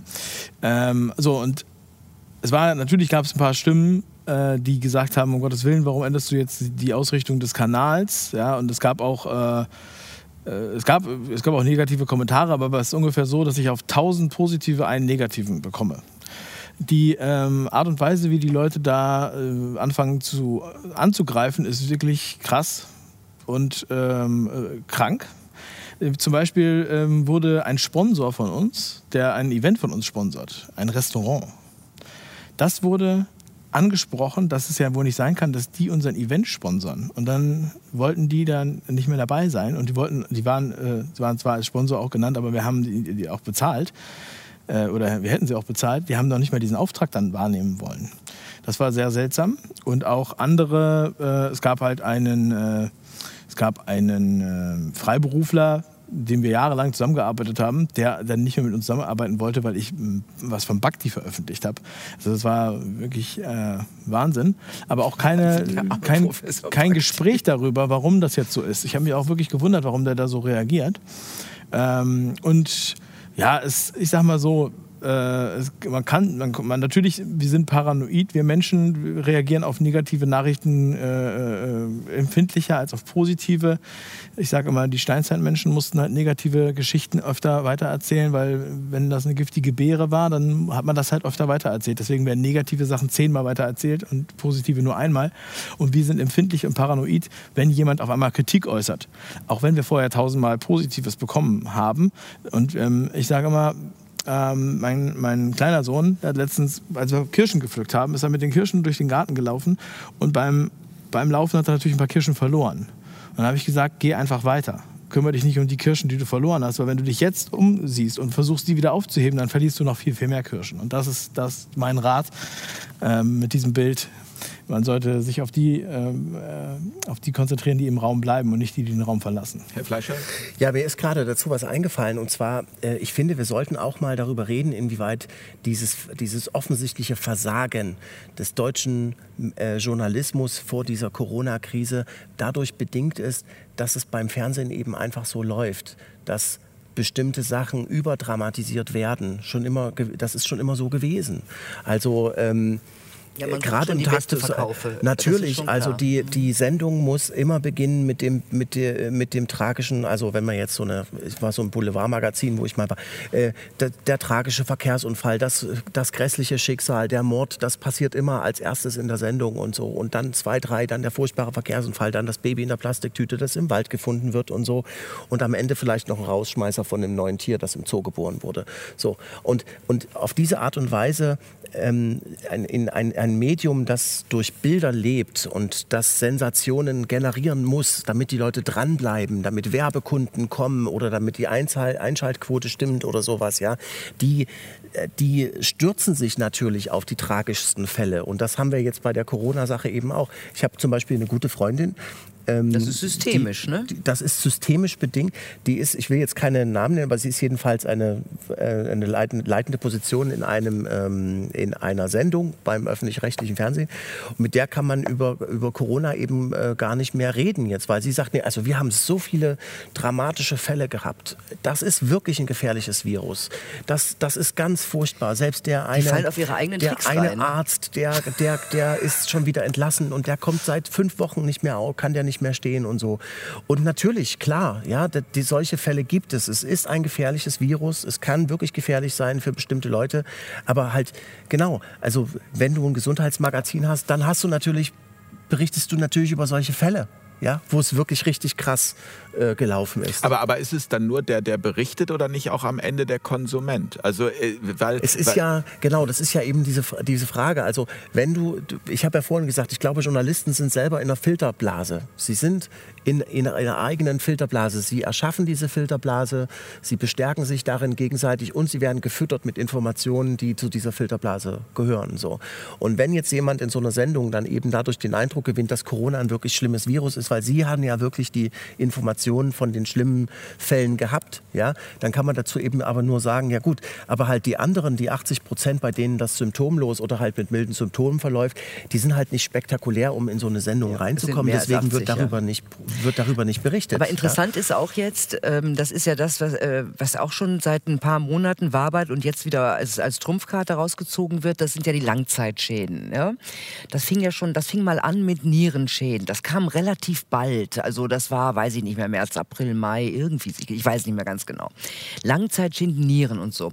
Und ähm, das war so eine Meldung, die ging dann durch die Blätter und dann passierte nichts mehr. Und das ist immer ein Zeichen für so Nebelkerzen. Ja? Also, äh, wenn ich die Pharmaindustrie wäre, würde ich wahrscheinlich mal sowas raushauen. Weiß ich nicht. Ne? Also, ich habe niemanden gemeint, ich weiß es nicht. Aber irgendeiner hat sich überlegt, das hauen wir jetzt mal raus. Muss gar nicht viel dran sein. Das ist meine, meine These, weil dann kam nichts. Es gab keine Diskussion darüber und so. So, dann ist wieder eine Zeit vergangen und schwubbeldiwupp kommt die nächste. Da ist das Gehirn angegriffen. Ja? Oder Multiorgane und so weiter. Und dann also ich dachte immer schon, na, Langzeitschäden ist ja schwierig, ist ja noch nicht so lang da, dieses äh, Virus anscheinend, ne? oder wie man sagt. So, und ähm, jetzt habe ich gesehen, ja, ihr habt sie vielleicht auch gesehen, die Domrede von Professor Streeck, Ja. ja. Und da war es dann, und das ist ja irgendein Mensch, dem ich ja irgendwie glaube. Das ist ja, ähm, er hat ja auch schon ein bisschen was durchgemacht an ähm, die Vermehrung durfte dann aber wieder ins Hohe Haus sozusagen. und er sagt, das Risiko von Spätfolgen ist sehr gering. Er sagt, es trifft halt sehr, sehr wenig Leute, wie bei anderen äh, Viren auch, bei Masernviren und bei anderen. Da gibt es, die meisten Fälle ver verlaufen halt irgendwie normal, ja. Und dann gibt es aber die, die halt richtig Pech haben. Ja, oder halt äh, ein schlechtes Immunsystem, weiß der aber Teufel das was. gibt es bei der Grippe ja zum Beispiel Natürlich, auch. das gibt's auch bei der Grippe. Und, aber das Problem ist, dass das so geframed ist, Und auch beim Norovirus zum Beispiel. es gibt's bei wahrscheinlich allen Viren. Krankenhausviren. Ja, Krankenhausviren sowieso, ja. Aber ähm, das wird uns jetzt so geframed, ne? Also mit irgendwas muss uns Angst gemacht werden. Das ist mein Eindruck. Ja? Und jetzt haben sie gerade nicht so richtig was. Jetzt wird ja auch geredet über, oh je, wir müssen ja vielleicht doch sagen, dass wie viel PCR-Tests wir machen, wenn wir so viele, wie viele Infektionen. Ne? Das, äh, das kommt so langsam durch. Jetzt hat der Spahn schon zugeben müssen, na, vielleicht hätten wir doch die Friseure nicht zugemacht. Ne? Und auch den die solche. Gerüchte, solche Gerüchte halten sich ja einfach.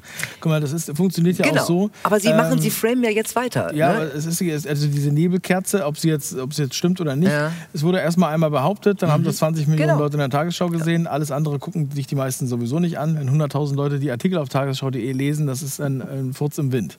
So, und, ähm, aber im Hinterkopf ist das dann immer so. Ich meine, die Schmierinfektion ist ja in der Heinsberg-Studie schon widerlegt.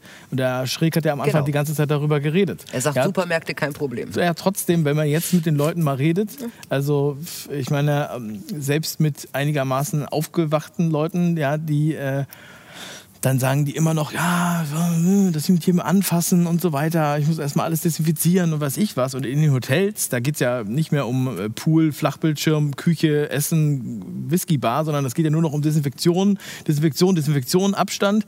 Wir kommen dreimal am Tag vorbei und Setzen desinfizieren. Wir haben alles desinfiziert. Du kommst in das Hotelzimmer rein, es riecht da wie in einem äh, Chemielabor, weil das so oft desinfiziert wurde. Man hat das Gefühl, wo schlafe ich denn hier, auf welcher Intensivstation? Das hat auch bestimmt Nebenwirkungen, das Zeug. Ja, ja. Und ähm, ja, so Ich, ich, ich würde gerne nochmal auf diese These Verschwörungstheoretiker gefährden die Demokratie. Ähm, ich habe neulich äh, einen kurzen Ausschnitt gesehen im Kinderkanal. Da äh, wurde ein Arzt befragt, ähm, wie gefährlich äh, Masken für Kinder sind. Und dieser Arzt hat den Kindern erklärt, es ist überhaupt gar kein Problem, den ganzen Tag quasi Maske zu tragen. Ähm, und das hat mich sehr nachdenklich gestimmt, weil das habe ich jetzt persönlich, das sage ich jetzt mal persönlich gar nicht als Moderator, sondern als Mensch und als Vater, das habe ich wirklich als übelste Propaganda äh, empfunden. Ähm, und das ist das, da finde ich, dann bist du Verschwörungstheoretiker. da bin ich Verschwörungstheoretiker und äh, da ist aber auch die Frage irgendwie, das gefährdet doch unsere Demokratie, wenn wir schon damit anfangen, auch jetzt die Jüngsten, und das ist nicht das einzige Beispiel, das hat teilweise auch schon äh, aus den Schulen Tests gegeben, wo äh, Kinder gefragt wurden, ich glaube in einer sechsten Klasse, äh, wenn ihr irgendwie ähm, nur fünf äh, Impfungen hättet, aber zehn Leute, wen würdet ihr zuerst impfen? Also solche Geschichten. Ja, ja. Da Ähm, gab's, das, mhm. gab's auch, gab's auch beim Kinderkanal ähm, Berichte äh, über Kinder, wie, wie toll die das finden würden, sich so einen Chip implantieren zu lassen. Zum und Beispiel, so, ja? genau, das- ja, also und- das stimmt. Und da hat man nämlich den auf, Eindruck, im Ernst? doch, Ja. und da hat man nämlich wirklich den Eindruck, also ich habe diesen das Eindruck, dass wir immer öfter in, in Massenmedien mit operativen Texten zu tun haben. Also wo etwas erreicht werden will, wie, ähm, wie in der Werbung. Ja? Es werden bestimmte Knöpfe gedrückt, es werden bestimmte, ähm, bestimmte Frames eröffnet, also bestimmte Rahmen eröffnet. Ähm, um Leute in eine bestimmte Richtung zu drängen. Es tut mir leid, ich muss Das ist auch das, so was, sagen. was ich eigentlich gerade noch, wo ich mit schließen wollte, weil diese Nebelkerzen, die du angesprochen hattest und auch egal was, einmal Schmierinfektionen und das ist alles so schlimm und äh, das ist ja was, das im Hinterkopf bleibt oder Nieren oder Gehirnschäden, auch wenn das alles Unsinn ist. Genauso die Kinder sind so ansteckend, das wurde ja auch widerlegt. Aber das ist trotzdem im Hinterkopf und das ist, da wird dann immer mal wieder abgerufen. Und wenn man mal mit den Leuten spricht, also wenn ich mit meiner 88-jährigen Oma spreche, die bringt ja alles total durcheinander, was da irgendwie mal gesagt wurde. Die weiß überhaupt nicht, was der R-Wert bedeutet, die weiß nicht, was ein PCR-Test ist. Es ist ja auch Ne? kompliziert. Die kann auch keine Zahlen beim RTI nachgucken, aber obwohl sie ein Tablet hat. Aber ähm, das Ding ist, aber wenn dann, dann gesagt wurde, ja, da könnte aber Nierenschaden oder was ich was sein, das bleibt bei denen hängen und dann erzählen die darüber und dann sagen die, ja, man weiß ja nicht und vielleicht gibt es ja auch einen Nierenschaden, vielleicht gibt es ja auch einen Gehirnschaden oder was auch immer. Das heißt, das reicht schon, einmal das zu zünden, einmal kurz zu verkünden, da le- Leute denken da nicht mehr drüber nach, es bleibt irgendwie im Hinterkopf und dann sagen sie, oh Gottes Willen, äh, egal was ist, ich lasse mich mal lieber impfen, weil es könnte ja auch noch sein, dass ich Genau. einen Nierenschaden kriege oder was Ja. auch immer. Ich glaube, es geht, es, es- geht ein bisschen um diese Zeit zu überbrücken, bis der Impfstoff da ist. Ne? Und Ja, jetzt werden halt immer neue Sachen aus dem Ärmel. So kommt es mir vor, weil die, die Lage, äh, die gibt es ja nicht mehr her. Also die, die weiterhin diese Maßnahmen durchzuführen. So ein ähm, kleines Highlight immer mal wieder zu Immer bringen. mal ne? wieder Der- so ein bisschen, damit die Leute weiter Maske tragen, weil es ja gibt's ja unterbrochen, nicht du her. kannst, du kannst weitersprechen. Ja, alles. Bleicher. Ach so. Alles gut. Ich war schon Na, ich wollte nur sagen, ich wollte nur sagen, ich habe ähm, eben immer mal wieder das Gefühl, dass, ähm, dass bestimmte Nachrichtentexte, die eigentlich informativ sein sollten, eher eben operativ sind, ja, wie eben in der Werbung. Das ist diese informativ, operativ, expressiv. Das ist aus der äh, Literaturwissenschaft oder wir haben das beim Studium auch gehabt, sowas, ähm, wo, wo man eben einfach merkt, da werden stilistische Mittel eingesetzt, die nicht in den in Nachrichtentext reingehören. Ja, ähm, da werden bestimmte Sachen durchgedrückt. So. Und da wünsche ich mir einfach wieder so ein bisschen mehr so die, ähm, einfach die klare Trennung zwischen was ist eine echte Nachricht und was ist jetzt ein Kommentar oder sowas. Ja, sowas. Also ich bin da altmodisch irgendwie, wobei ich sagen muss, in, in unserem äh, eigenen Sendeformat des dritten Jahrtausends ist das, sind die Grenzen auch fließend zwischen, zwischen dem und dem. Aber wir geben zumindest noch unsere Quellen an und lassen den, geben den Leuten dazu die Chance, selber rauszukriegen, wie wir zu dieser Meinung gekommen sind. Das findet ja heute im Journalismus auch immer, immer seltener statt, leider. Ja. Das ist ja das Lustige, dass die Alternativen, sagen wir mal die YouTuber oder so, die müssen ja viel mehr belegen. Ja? Das heißt, der, der, der Journalismus ist ja inzwischen viel sauberer geworden, weil die, die müssen ja für jede, für alles, was sie sagen, müssen sie ja einen Beleg, weil sonst sagen die anderen, ja, wo hast denn das wieder her, du Verschwörungstheoretiker. Also musst du hier noch die RKI-Grafik und da und alles belegst du, damit dir die Leute auch glauben. Und, du musst und die, die anderen haben das noch archivieren, weil die ist nämlich am nächsten Tag geändert. Ja, und die, aber, aber, aber, aber die Kollegen und die Kollegen ja. der klassischen Medien, also ich liebe den Begriff also ich habe ihn für mich äh, gewählt. Klassische Medien ist mir lieber als Mainstream-Medien. Also die brauchen das nicht, ja. Die sitzen da schon ein bisschen feist rum und sagen, wir haben sie in der Tasche. Ne? Die gucken uns, die lesen uns. Wir sind die, auf die man baut.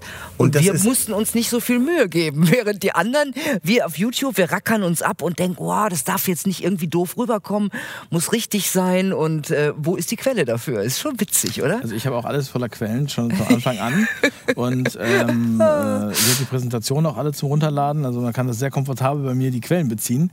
Und es gibt ja auch Mainstream-YouTuber, die halt zu den öffentlichen öffentlich-rechtlichen äh, Medien gehören, die jetzt auch angefangen haben, immer Quellen anzublenden. Ich habe schon gedacht, die äh, haben anscheinend meine Sendung geguckt, ähm, äh, weil ich das halt auch mal sehr ausführlich mache und mir war das auch mal ganz wichtig, dass man da nicht angegriffen wird. Also ich benutze zum Beispiel auch keine Videoeinspielungen, weil da auch immer ähm, schnell Sachen gelöscht werden und so weiter. Ja?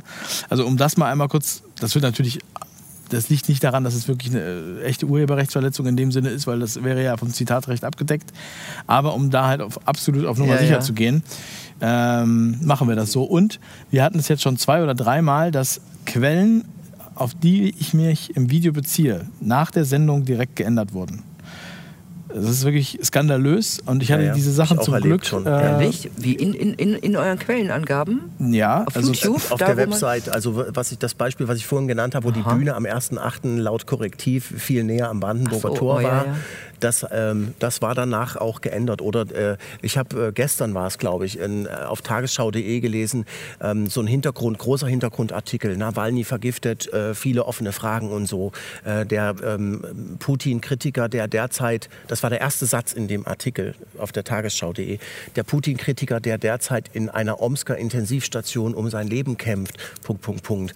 Und da habe ich mir gedacht, also warum soll ich diesen Artikel eigentlich noch weiterlesen, wenn dieser äh, Journalist nicht mal weiß, weiß, dass der gerade in der Charité liegt. Da brauche ich mir doch keinen Hintergrundartikel. Das war von jetzt? Das war jetzt, das war so. gestern oder so. Brauche ich oh. mir doch keinen Hintergrundartikel durchzulesen auf tagesschau.de mit das irgendwelchen war, ungeklärten das war Copy Fragen. Paste, das war Copy-Paste, aber Und falsch den haben wir auch geändert. Das war dann auch geändert danach. Also ich habe mir vorgenommen, ja, ich mache jetzt immer noch solche... Wir haben äh, ein Video gemacht, das war im März, äh, glaube ich, oder Ende März. Und zwar über, da war gerade Bill Gates eingeladen bei den Tagesthemen, dieses sensationelle ja. Interview. Tagesschau, erste Meldung. Und ich denke, hä? Ja, und äh, in, ja. in den, also da haben wir ähm, unter anderem über die äh, Gavi, die, die, die Impfallianz ist das ja, die ähm, Allianz für Vaccination weltweit, Global, Global Association for Vaccination Initiative. Und da haben wir den äh, aus dem Wikipedia-Artikel zitiert.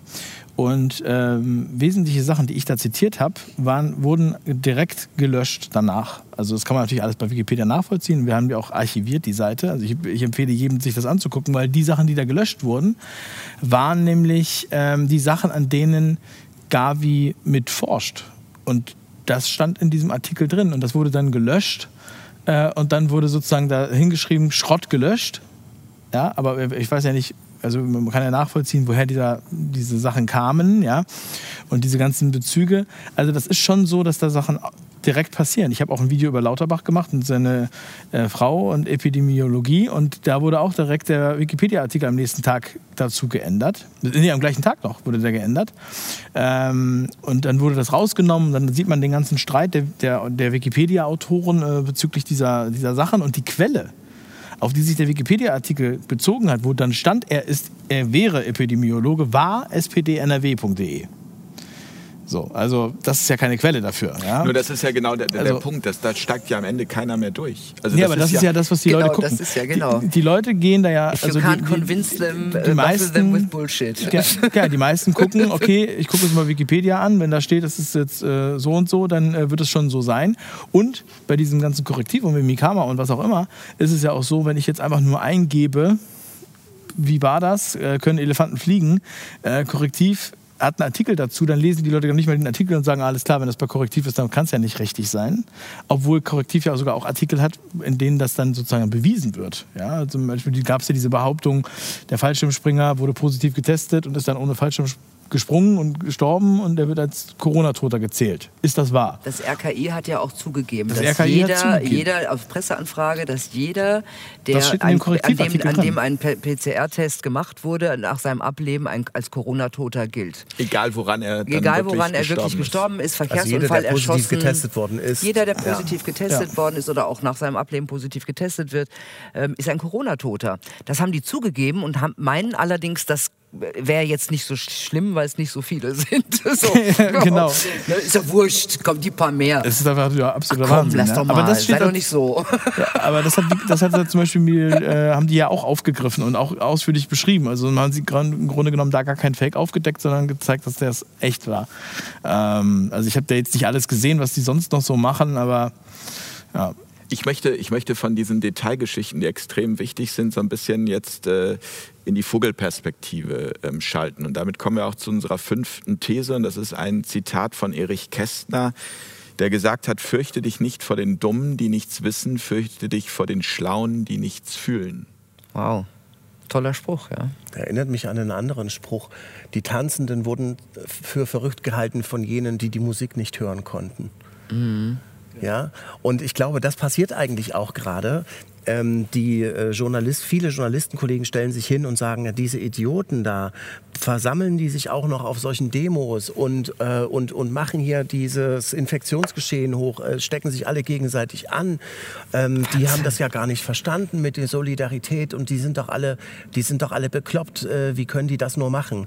Und was sie nicht, was sie nicht sehen, ist, die, die Leute, die dort äh, tanzen, ja, weil sie, die, die hören eben eine Musik, die die Journalisten nicht hören. Und das ist die Musik, ähm, dass jetzt hier gerade ein neuer Ton angeschlagen wird in der Weltpolitik. Ähm, wenn wir über Vogelperspektive reden, ja, darf ich das kurz äh, dazu Auf jeden mal was Fall. sagen? Ähm, es gibt eine Harvard-Professorin, äh, sie heißt Shoshana Zuboff. Äh, sie ist Wirtschaftswissenschaftlerin und sie hat ein sehr interessantes Buch geschrieben, das heißt äh, Überwachungskapitalismus. Und äh, Überwachungskapitalismus, sagt sie, ist das System, was jetzt nach dem Neola Ne- Neoliberalismus auf uns zukommt. Also das wird, ähm, das ist die Economy of Action.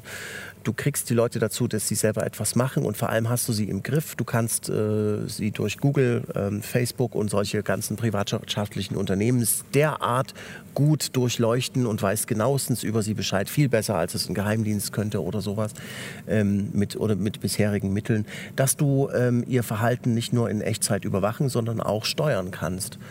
Und das ist ähm, eine, ja, das, das Ja, kann ja. Facebook, das, die haben dazu Versuche gemacht.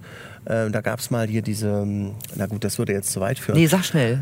Das Da gab es interessiert doch mal mich. diese, da gab's doch mal diese App, wo die Leute so einem virtuellen äh, Viech hinterhergerannt sind. Wie hieß denn Pokémon. das? Pokémon. Pokémon Go. So, das Ah, ja. war so, das gehörte da dazu. Ja, das war, ähm, das ist die Economy of Action. Also du, ähm, du, du zeigst den Leuten nicht nur eine Anzeige äh, von dem Restaurant, was in deiner Nähe ist, sondern du sorgst dafür, dass die Leute dort wirklich sich physisch hinbegeben. Dort wird dann eben das Pokémon hingesetzt in den Pokémon Go. Ja, und wenn sie dort sind, dann können sie ja dann auch gleich dort mal was essen und was trinken.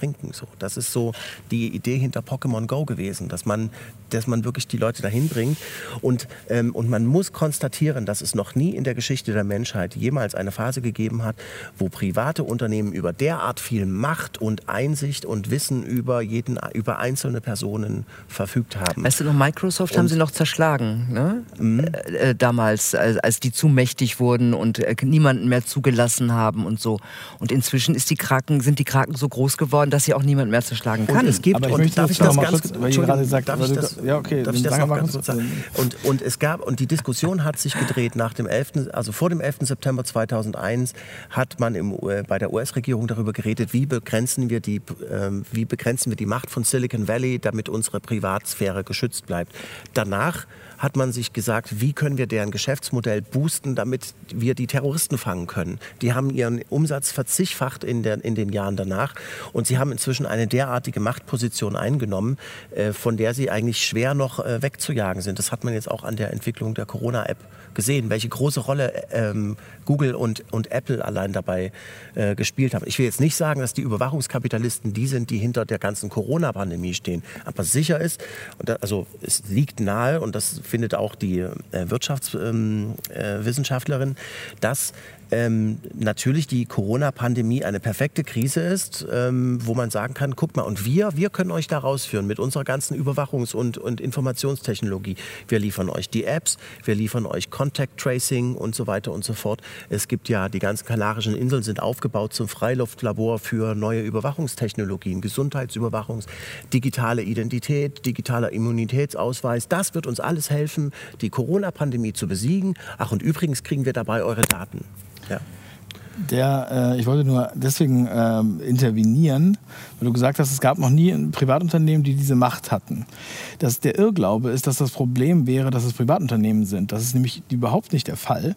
Das Problem wird, wenn, das, wenn der Staat oder die Regierung entsprechend diese Daten bekommt. Dann wird es zum Problem, weil Pokémon Go ist eine App, die habe ich nie benutzt und ist mir auch scheißegal. Aber wenn der Staat sagt, ihr müsst jetzt alle Pokémon Go installieren, damit ihr noch in den Flieger dürft, dann wird es zum Problem. Und das ist ein Irrglaube und das geht auch Hand in Hand mit Ka- Kapitalismuskritik leider oft, dass immer wieder so getan wird, als wenn Privatunternehmen das Problem wären. Und da halte ich mich an Dr. Dr. Rainer Zittelmann. Kapitalismus ist nicht das Problem, sondern die Lösung. Und das Problem, was wir hier sehen, ist, dass wir genau Neues uns Thema, immer ne? davon wegdrehen. Das können wir gerne dann beim nächsten Mal machen. Aber ähm, und dann könnt ihr den Dr. Dr. Rainer Zittelmann einladen. mein Plastik mit. Wir haben also ein paar Tische hätten wir noch da. Ähm, wie gesagt, also da werde ich auch nicht müde darüber zu sprechen. Ich möchte nur sagen, aber genau das ist ja das Problem. Also diese ganzen, äh, ich kann ja auch, solange es keine gesetzliche Verpflichtung gibt, ein Smartphone zu haben, kann ich das Ding ja auch wegwerfen und ich brauche kein, kein Pokémon Go und so weiter. Aber wenn mich der, nur der Gesetzgeber kann mich dazu zwingen. Der Gesetzgeber kann mich dazu zwingen, dass ich das benutzen muss. Der kann mich auch dazu zwingen, dass ich mir für 5 Euro einen Aufkleber für mein Auto kaufe, wo es eigentlich um Diesel geht, obwohl ich einen Benziner habe. Das müssen die Leute sich mal begreiflich machen. Und die, danach ist es dann Pflicht. Und danach kostet es dann 1000 Euro ohne Maske im Taxi in, in Hamburg rumzufahren als Gast. Obwohl die Fahrer in der Plexiglasscheine sind. Man muss bei den Unternehmen aber auch aufpassen. Da gab es doch schon Unternehmen, die sich die Gene von Menschen patentieren lassen wollten. Oder Ja, Nestlé, Bundes- der, ja. sich, der das Wasser, äh, der sich das, also Das quasi sind das Recht Unternehmen, auf die, auch, Wasser. die immer ja, Hand in Hand mit den Regierungen ja, gehen, aber ja, die ja, werden aber, abgehandelt ohne ja, aber, aber man dieses- muss auf ja. die auch ganz genau aufpassen. Also ähm, nur Unternehmen das- gut, aber- Regierung böse. Nee, das, äh, Milena, das, auch das Problem ist ja, die Menschen sind ja schon skeptisch gegenüber den Unternehmen, aber sie sind viel zu wenig skeptisch gegenüber den Regierungen. Deshalb, weil ich Okay. der Einzige bin hier am Tisch, der das auch sagt, muss ich das jetzt an dieser Stelle nochmal sagen. Alles klar. Also in meiner Wahrnehmung ist das ja so, dass das Weltwirtschaftsforum äh, von den größten Unternehmen der Welt organisiert wird und dass die sich die Politiker einladen, denen sie eine Agenda vorgeben, über die die zu diskutieren haben. Es ist nicht umgekehrt so, dass das Weltwirtschaftsforum oder dass es ein Weltpolitikforum, äh, wo äh, äh, Chefs von Unternehmen von der Politik eingeladen werden und äh, die Politiker äh, geben denen die Themen, über die sie zu reden haben. Und es ist bei der Bilderberg-Konferenz übrigens auch nicht so. Da ist es halt auch so. Das ist ein Kreis von großen Industriellen und die laden Politiker ein und geben Themen vor, über die die dann zu reden haben. Also ich finde, man sollte über die Frage, wer wirklich jetzt die Macht hat, äh, letzten Endes, wer am lä- läng längeren Hebel Ich habe ja mal mit Florian Homm ein Interview gemacht und der hat gesagt. Den hatten äh, wir auch schon hier in der Genau, Sendung. und, der- und der hat gesagt, also er, er aus seiner Zeit der als Superreicher, als er auch die anderen Milliardäre und die ganzen reichen Leute kannte, ne? Politiker stehen in deren Ansicht ja ganz unten auf der auf der Nahrungs in der Nahrungskette, aus der Stufe, auch auf der Wertschätzungsskala. Da- davon habe ich ja die, nicht die sind gesprochen. die sind die sind eigentlich nur dazu da, dass man sie kauft. Also das sind aber dann schon wieder die, äh, die Reichen, die Unternehmen, die, die follow the money, die das Geld haben, die, die dann den Regierungen sagen, was sie zu tun haben, wenn sie die Politiker kaufen. Also, ich habe also ein konkretes so, Beispiel für dich. So, ähm, Nein, stell dir mal vor. Ich glaube, ich- das machen wir dann danach, Nee, oder? nur ganz kurz, weil ihr euch jetzt mittlerweile alle schon duzt. Ich bin auch der Einzige, der sieht. Ich möchte jetzt Das auch stimmt Du gar nicht. Ich habe anbieten, bis ja? jetzt euch auch alle gesetzt, ja? Okay, also auf Okay. dieser Seite des Tisches. Ich Mr. wollte damit nur sagen, Ja. also Ja. sagen wir mal, es gäbe eine, einen Geflügelschlachtbetrieb. ja? Ja. Äh, irgendein Geflügelschlachtbetrieb, der sehr groß ausgerichtet ist und äh, Millionen Hühner am Tag schlachten kann. So, ähm, die, dieses Unternehmen ist ein Privatunternehmen, aber kann jetzt äh, sozusagen Einfluss nehmen auf die Regierung und auch auf die europäischen Regierungen und sagen, alles, was äh, sozusagen, das ist jetzt hier der neue Standard. Das wäre doch schön, wenn wir einen neuen Standard hätten für Schlachtbetriebe. So, und diese Voraussetzung ist dann wieder äh, nach dem Motto, der Weg in die Hölle ist mit guten Absichten gepflastert. Wir müssen dann einen besseren Standard einführen. Dieser Standard führt dazu, dass alle anderen Met- Kleinmetzgereien schließen müssen. Das heißt, ohne die Regierung und ohne die Gesetzgebung wäre aber dieser Großschlachtbetrieb niemals in diese Situation gekommen. Und dadurch, dass er dieses Gesetz sozusagen mit äh, Er hat den Politiker gekauft, der das Gesetz dann gemacht hat? Oder, oder, äh, Ja, und, aber ohne ja. den Politiker, die haben, ja- die haben auch die Macht, uns dazu zu zwingen. Die, der große Schlachtbetrieb konnte uns Die nicht dazu zwingen. Sie haben doch gar nichts zu melden. Ja, aber das sagt, das das hat sagt, doch der das Ich Seehofer das hat doch gesagt, das nicht. Das hat doch mit dem Kaufen überhaupt nichts zu tun, ob sie jetzt gekauft sind oder ob die von mir aus nur gestreichelt werden. Äh, wer kann uns dazu zwingen? Der Schlachtbetrieb kann uns nicht dazu zwingen, aber ja, die aber anderen das ist doch einfach nur eine zwingen. Zwischenstation. Das ist der Zwischenhändler. Ja, wir leben halt im das ist doch im Grunde, das ist, da ist doch nur einer mehr drin. Äh, ja, aber trotzdem, denk, trotzdem denkst du, es geht um die Privatunternehmen. Also Ich sehe schon, gleich sind wir wieder hat, beim Sie. Seehofer hat gesagt, Seehofer hat gesagt Hört, die, die hört. gewählt werden, haben nichts zu entscheiden und die, die entscheiden, werden nicht gewählt. Ja. Ja, was zuerst da, die Henne oder das Ei? Genau, das ist jetzt, Ja, ähm, aber aber, ich glaube, einige, einige werden es verstanden aber, haben. Aber darf Wir ich haben noch mal, beide recht. also es Ja. wird aber doch, aber, aber äh, Sie räumen sicherlich auch ein, du räumst sicher auch ein, dass es einen Unterschied gibt zwischen einem Großschlachtbetrieb und Google äh, oder Alphabet besser gesagt, ähm, die ja die ganze Infrastruktur überhaupt erst ermöglichen, mit denen äh, so eine Corona-Tracing-App möglich gemacht wird. Und ähm, da, äh, da gab es eine Diskussion von Experten an der Leopoldina, die haben gesagt, also wir müssen sehen, dass wir den Einfluss, den die großen amerikanischen IT-Unternehmen haben, auch irgendwie wieder zurückdrängen. Die haben viel zu viel Einfluss darauf, wird schwer, aber wir müssen es zumindest versuchen. Ähm, und was sie damit meinen, ist, dass natürlich Google äh, dann äh, volle Kontrolle hat über das, äh, was da passiert. Ja? Wenn die Regierungen eine, eine, gut, es ist ja nicht zur Pflicht erklärt worden, diese App, aber wenn, äh, bei in anderen Ländern schon, ja, und äh, wenn man dann ähm, eine, eine, Pri eine privatwirtschaftlich etablierte Struktur als Infrastruktur nutzt, um seine Sachen durchzusetzen, hat, diese, hat dieses Unternehmen natürlich die volle Macht. Das Sicher, machen die meine, wenn, du, wenn, du, wenn, du, wenn die ganzen Regierungen sagen, hey, ihr müsst Steuern zahlen, ihr macht so viel Gewinne bei uns. Und die hören nicht mal wirklich Ja, das- hin. Ja? genau. Das, da, da, Ja. da kann ich dir noch sagen, wo liegt da die Macht? Ja, genau. Die zahlen einfach keine Steuern. Ja. Und sie sind trotzdem noch da. Das sollten wir uns mal wagen, Und es oder? geht ja, um auf diese Corona-Geschichte zurückzugehen, es geht ja um Ähm, Milliarden. ja. Es wird ja, es sind ja, äh, es sind ja äh, Impfstoffe für Milliarden Dollar und Ja. Euro schon vorbestellt von den Regierungen. Und die Impfstoffhersteller haben es geschafft, dass die Regierungen die Haftung übernehmen, falls was schief geht. Ja. Äh, Du kannst so. gegen Impfen nur vor genau einem ich Bundesgericht in Amerika äh, klagen, sondern du kannst nicht normal vor ein Gericht gehen gegen Impfen. Ne? Fürchte dich vor den Schlauen, die nichts fühlen. Ich Ah, möchte, ja. Dazu habe ich äh, das ergänzende Zitat. Das fand ich übrigens auch sehr gut, was du äh, gesagt hattest vorhin mit dem Tanzen und der Musik. Ähm, ich habe jetzt gleich, als ich das gelesen habe, fürchte dich nicht vor den Dummen, die nichts wissen, fürchte dich vor den Schlauen, die nichts fühlen. Der hat wahrscheinlich vielleicht, hat er sich auch also wirklich, Kurt Tucholsky, das Volk versteht das meiste falsch, aber führt, fühlt das meiste richtig das ist auch das Pendant zu diesem Spruch. Und das sehe ich auch so, dass halt vielen auch das zu, zu kompliziert dargestellt wird. Deshalb denken sie, sie dürfen sich dazu nicht äußern, obwohl sie fühlen, das kann so nicht richtig Dass sein. irgendwas nicht stimmt, ja, ja. das und gibt viele, ja. Einstein soll ja mal gesagt haben, eins von seinen Millionen Zitaten, es ist einfach, etwas Kompliziertes kompliziert darzustellen, aber es ist kompliziert, etwas Kompliziertes einfach darzustellen.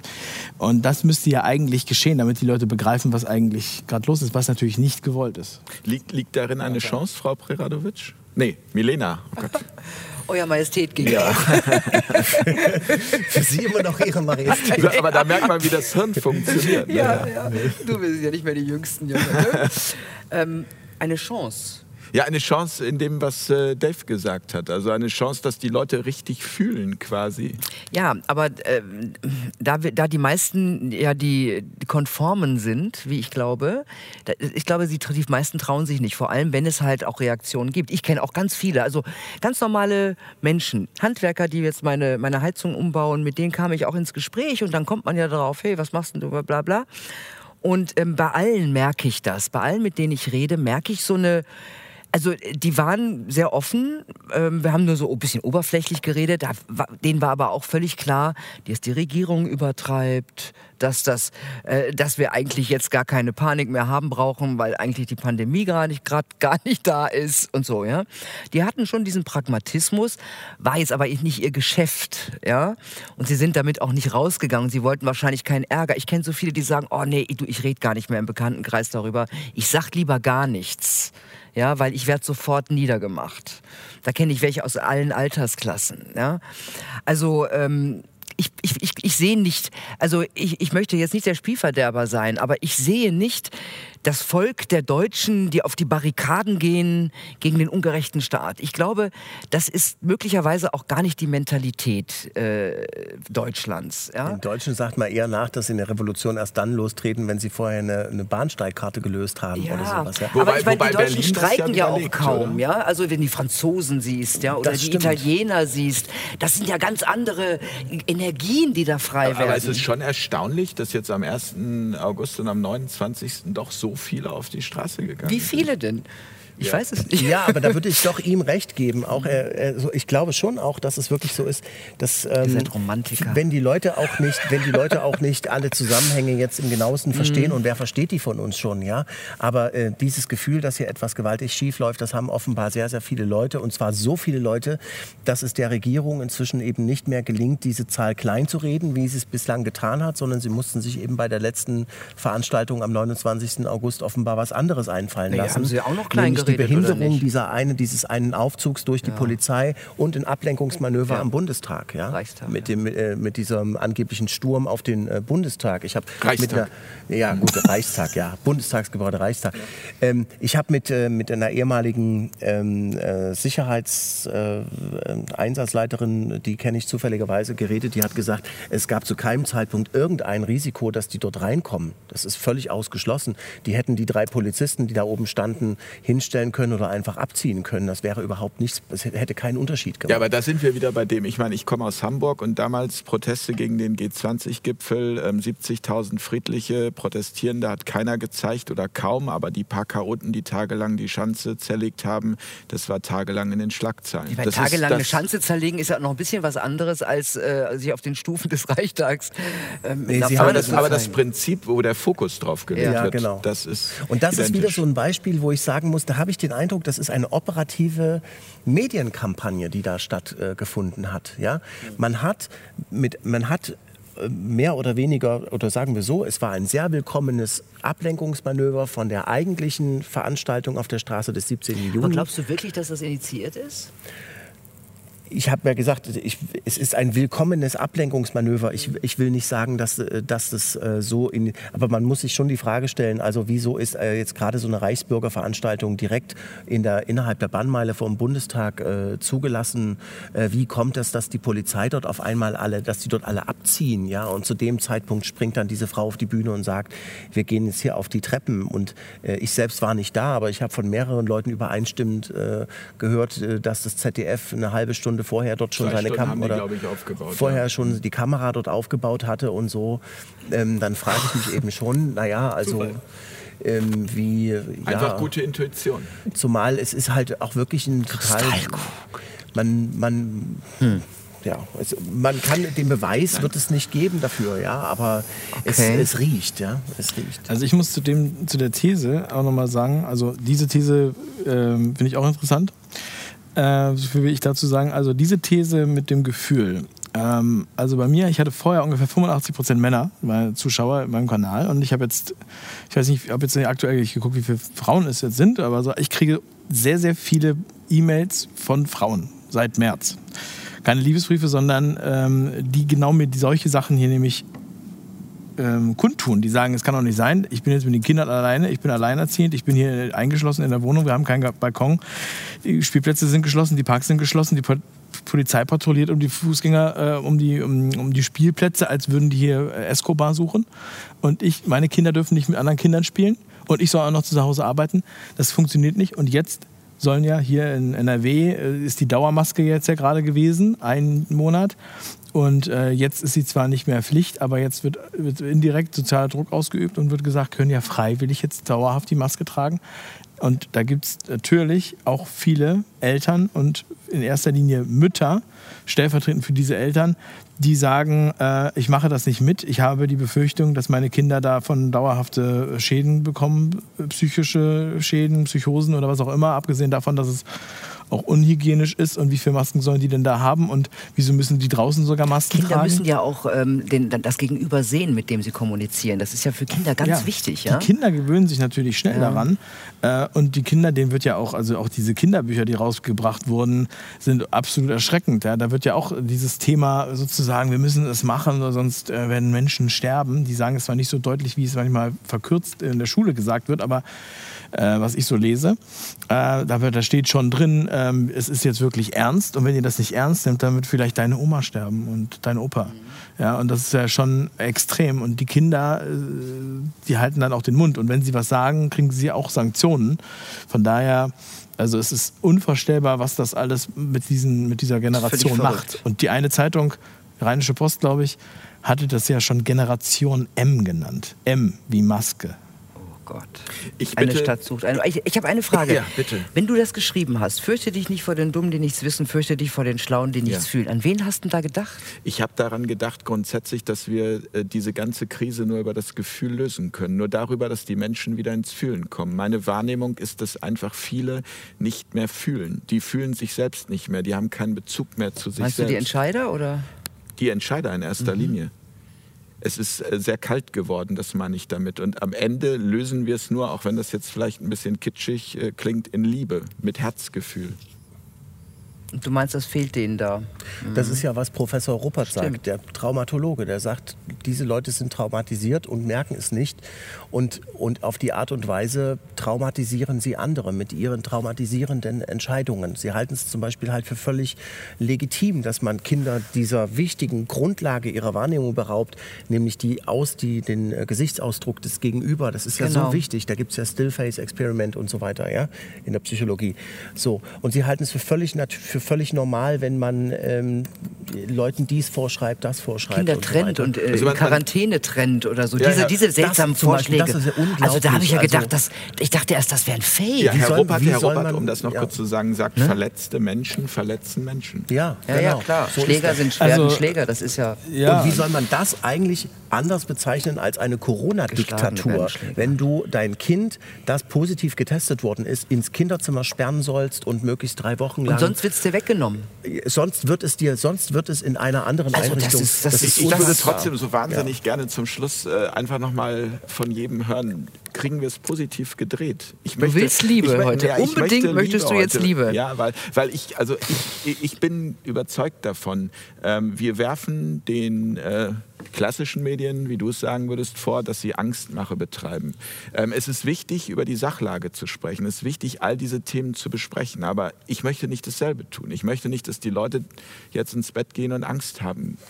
Welche Chance liegt? Ja, pff, möchte ich auch nicht, aber. also ich weiß nicht. Ich, äh, ich, ich, bin jetzt auch normalerweise nicht der große. Äh, ich bin so Fatalist so ein bisschen manchmal, ja. Ich sehe im Moment sehe, ich sehe das nicht. Wie gesagt, was ich vorhin gesagt habe, ich sehe nicht das deutsche Volk auf die Barrikaden sehen. Ich sehe die, die Wahrheit nicht siegen.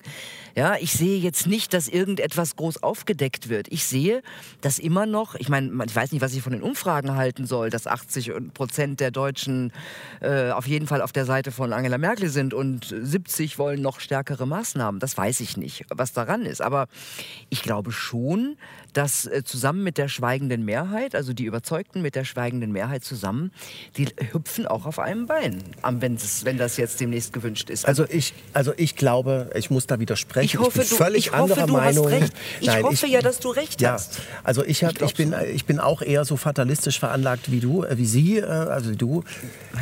Ähm, aber, ich, aber ich habe beobachtet, was bei diesen Demonstrationen vor sich geht. Ich will jetzt nicht über diese ganze Reichsbürger, klar, da gibt es auch ein paar komische Handeln dabei, aber man muss schon sagen, da ist eine extrem große Masse an Menschen auf die Straße gegangen. Und die stehen ja auch nur pass pro toto noch für andere Leute, die im Hintergrund, die nicht nach Berlin kommen konnten. Ja? Und, ähm, und diese ganze Bewegung ist jetzt schon derart groß geworden, dass man äh, das nicht mehr wieder zurückdrehen kann. Diese Bewegung wird stärker werden. Und, ähm, und ich, ich denke, ich habe, als Professor Robert mir das im Interview gesagt hat, er hat gesagt, irgendwann wird das Ganze in sich zusammenfallen, weil die große breite Masse einfach aus einem dumpfen Bauchgefühl heraus, dass hier was nicht stimmt, das nicht mehr mitspielt. Und das konnte ich nicht glauben. Aber jetzt muss ich sagen, wenn ich mir das so angucke, ich glaube, das ist auch bei den meisten Leuten gar nicht einfach nur ein dumpfes Bauchgefühl, sondern die verfolgen alternative Medien, die informieren sich wahrscheinlich viel besser, als du das von äh, anderen Leuten äh, siehst, die die nur Tagesschau gucken. Und diese Leute machen den Unterschied. Also ich bin mir sicher, dass ich bin mir sicher, dass es hier eine riesengroße Bewegung gibt. Und wer weiß, wohin das führt. Das kann, zum, das kann tatsächlich zum Ende der Regierung führen. Ich hoffe nur, dass die so vorgehen, dass es halt geordnet und, ähm, und sag ich mal, auch, auch nachvollziehbar ist. Also das ich halte es jetzt zum Beispiel nicht für eine gute ja. Idee, jetzt gleich eine verfassungsgebende Versammlung einzuberufen.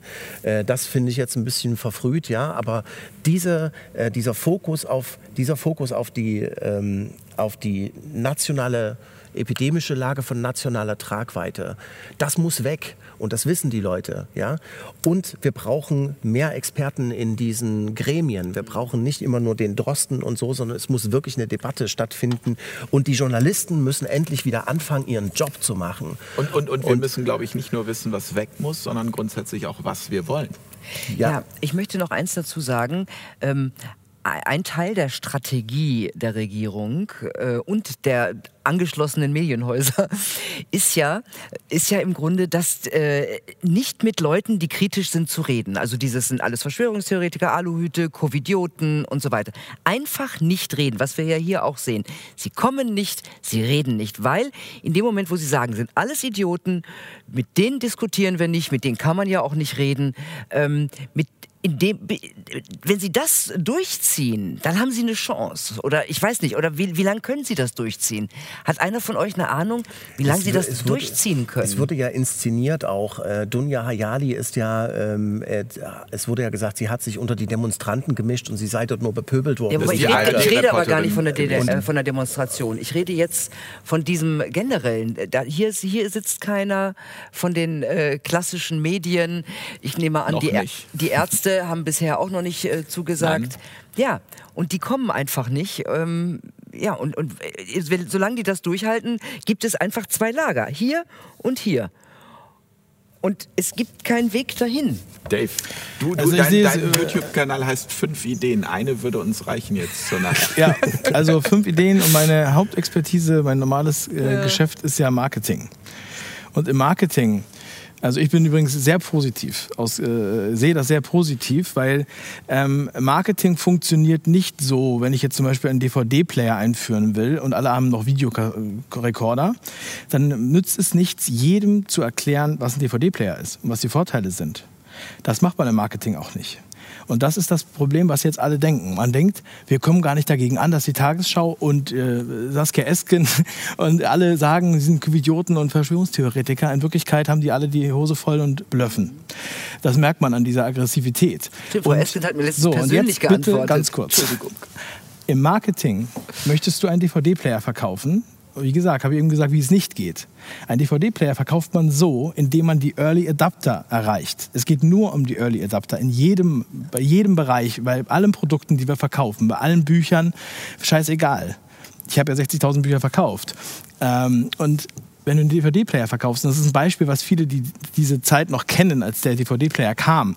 Es gibt immer Innovator, das sind die Leute, die sowieso alles Neue kaufen, sofort. Die braucht man überhaupt gar nicht bewerben. Die kaufen sich das, weil es neu ist.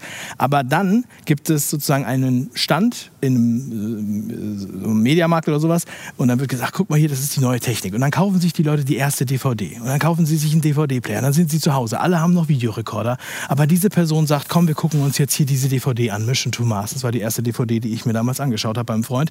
Hab noch gedacht, ist ja unglaublich. Er hat 40 Euro bezahlt für diese DVD. Die Qualität ist viel besser.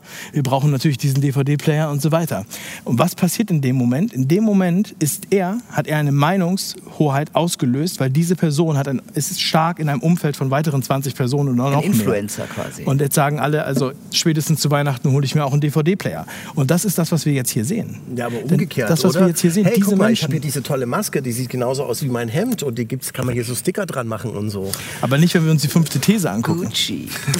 Weil die Leute fühlen ja, dass es scheiße ist, weil sie selber auch nicht mehr damit atmen Also was können. ist jetzt der Weg daraus? Der Weg daraus ist, dass wir dadurch, dass jetzt ja schon so viele Leute zu diesen Demos gehen und das ja nur ein ganz kleiner Bruchteil ist, wie du, glaube ich, auch schon gesagt hast, und das ist ja Faktor 10, Faktor 20 in der Gesellschaft, weil die alle nicht dahin gegangen sind, Angst haben, dahin zu gehen, keine Zeit hatten oder was auch immer, es zu weit war.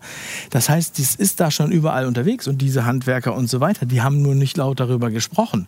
Aber wenn die erstmal alle erzählen, ich habe übrigens jetzt einen DVD-Player, dann kippt diese Masse von 50 Prozent, die diese wankelmütige Masse ist, um.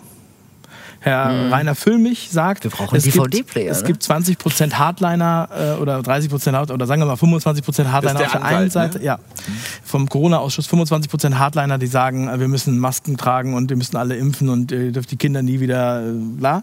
Und 25 Prozent auf der anderen Seite, die sozusagen, nein, wir wollen das alles nicht, wir wollen Liberalität und wir wollen wieder frei sein. Und die 50 Prozent in der Mitte, die kriegen wir durch diese Early Adapter. Weil dann haben nämlich auf einmal alle einen DVD-Player, außer irgendwelche Leute, die heute immer noch keinen Aber die DVD-Player müssen sich benutzen. trauen und im im Moment trauen sich halt nicht so viele, die die, die andere als Early Adapter akzeptieren. Doch, das werden immer mehr. Und außerdem, es, ist, es, es findet in allen Schichten statt. Und deshalb ist deine Wahrnehmung und unsere andere, alle Wahrnehmung auch anders, weil wir natürlich nicht in allen Schichten unterwegs sind. Aber es ist, äh, es ist ein Phänomen. Also marketingmäßig funktioniert das sehr, sehr gut. Also es, es, ist, es ist also definitiv drüber so. reden, drüber Ich, reden, ich, drüber würde, reden. ich wünsche mir, wenn das ihr alle recht Ja, habt das- und ich das- Unrecht. Der Das DVD tun wir Player ja auch, hat auch, sich auch Wir sind ja durchgesetzt. mit Fair Talk Early Adapter quasi, ja, weil auch wir hier eine neue Art von Fernsehen machen, weil an diesem Tisch ist auch in Zukunft jeder willkommen, jeder demokratisch denkende Mensch. Ich möchte mich dieser Stelle ganz herzlich bedanken bei Milena Preradovic. Vielen, vielen Dank. Hat Spaß gemacht mit Ja, euch. äh, bei Dave Jungs. Brüch, bei Robert Fleischer. Und ich möchte eine Einladung aussprechen. Mir hat es auch großen Spaß gemacht und ich denke, wir sollten uns spätestens in einem halben Jahr hier nochmal wiedersehen und vielleicht dann ja mit Klaus Kleber am Tisch. Sehr schön. Sehr gerne.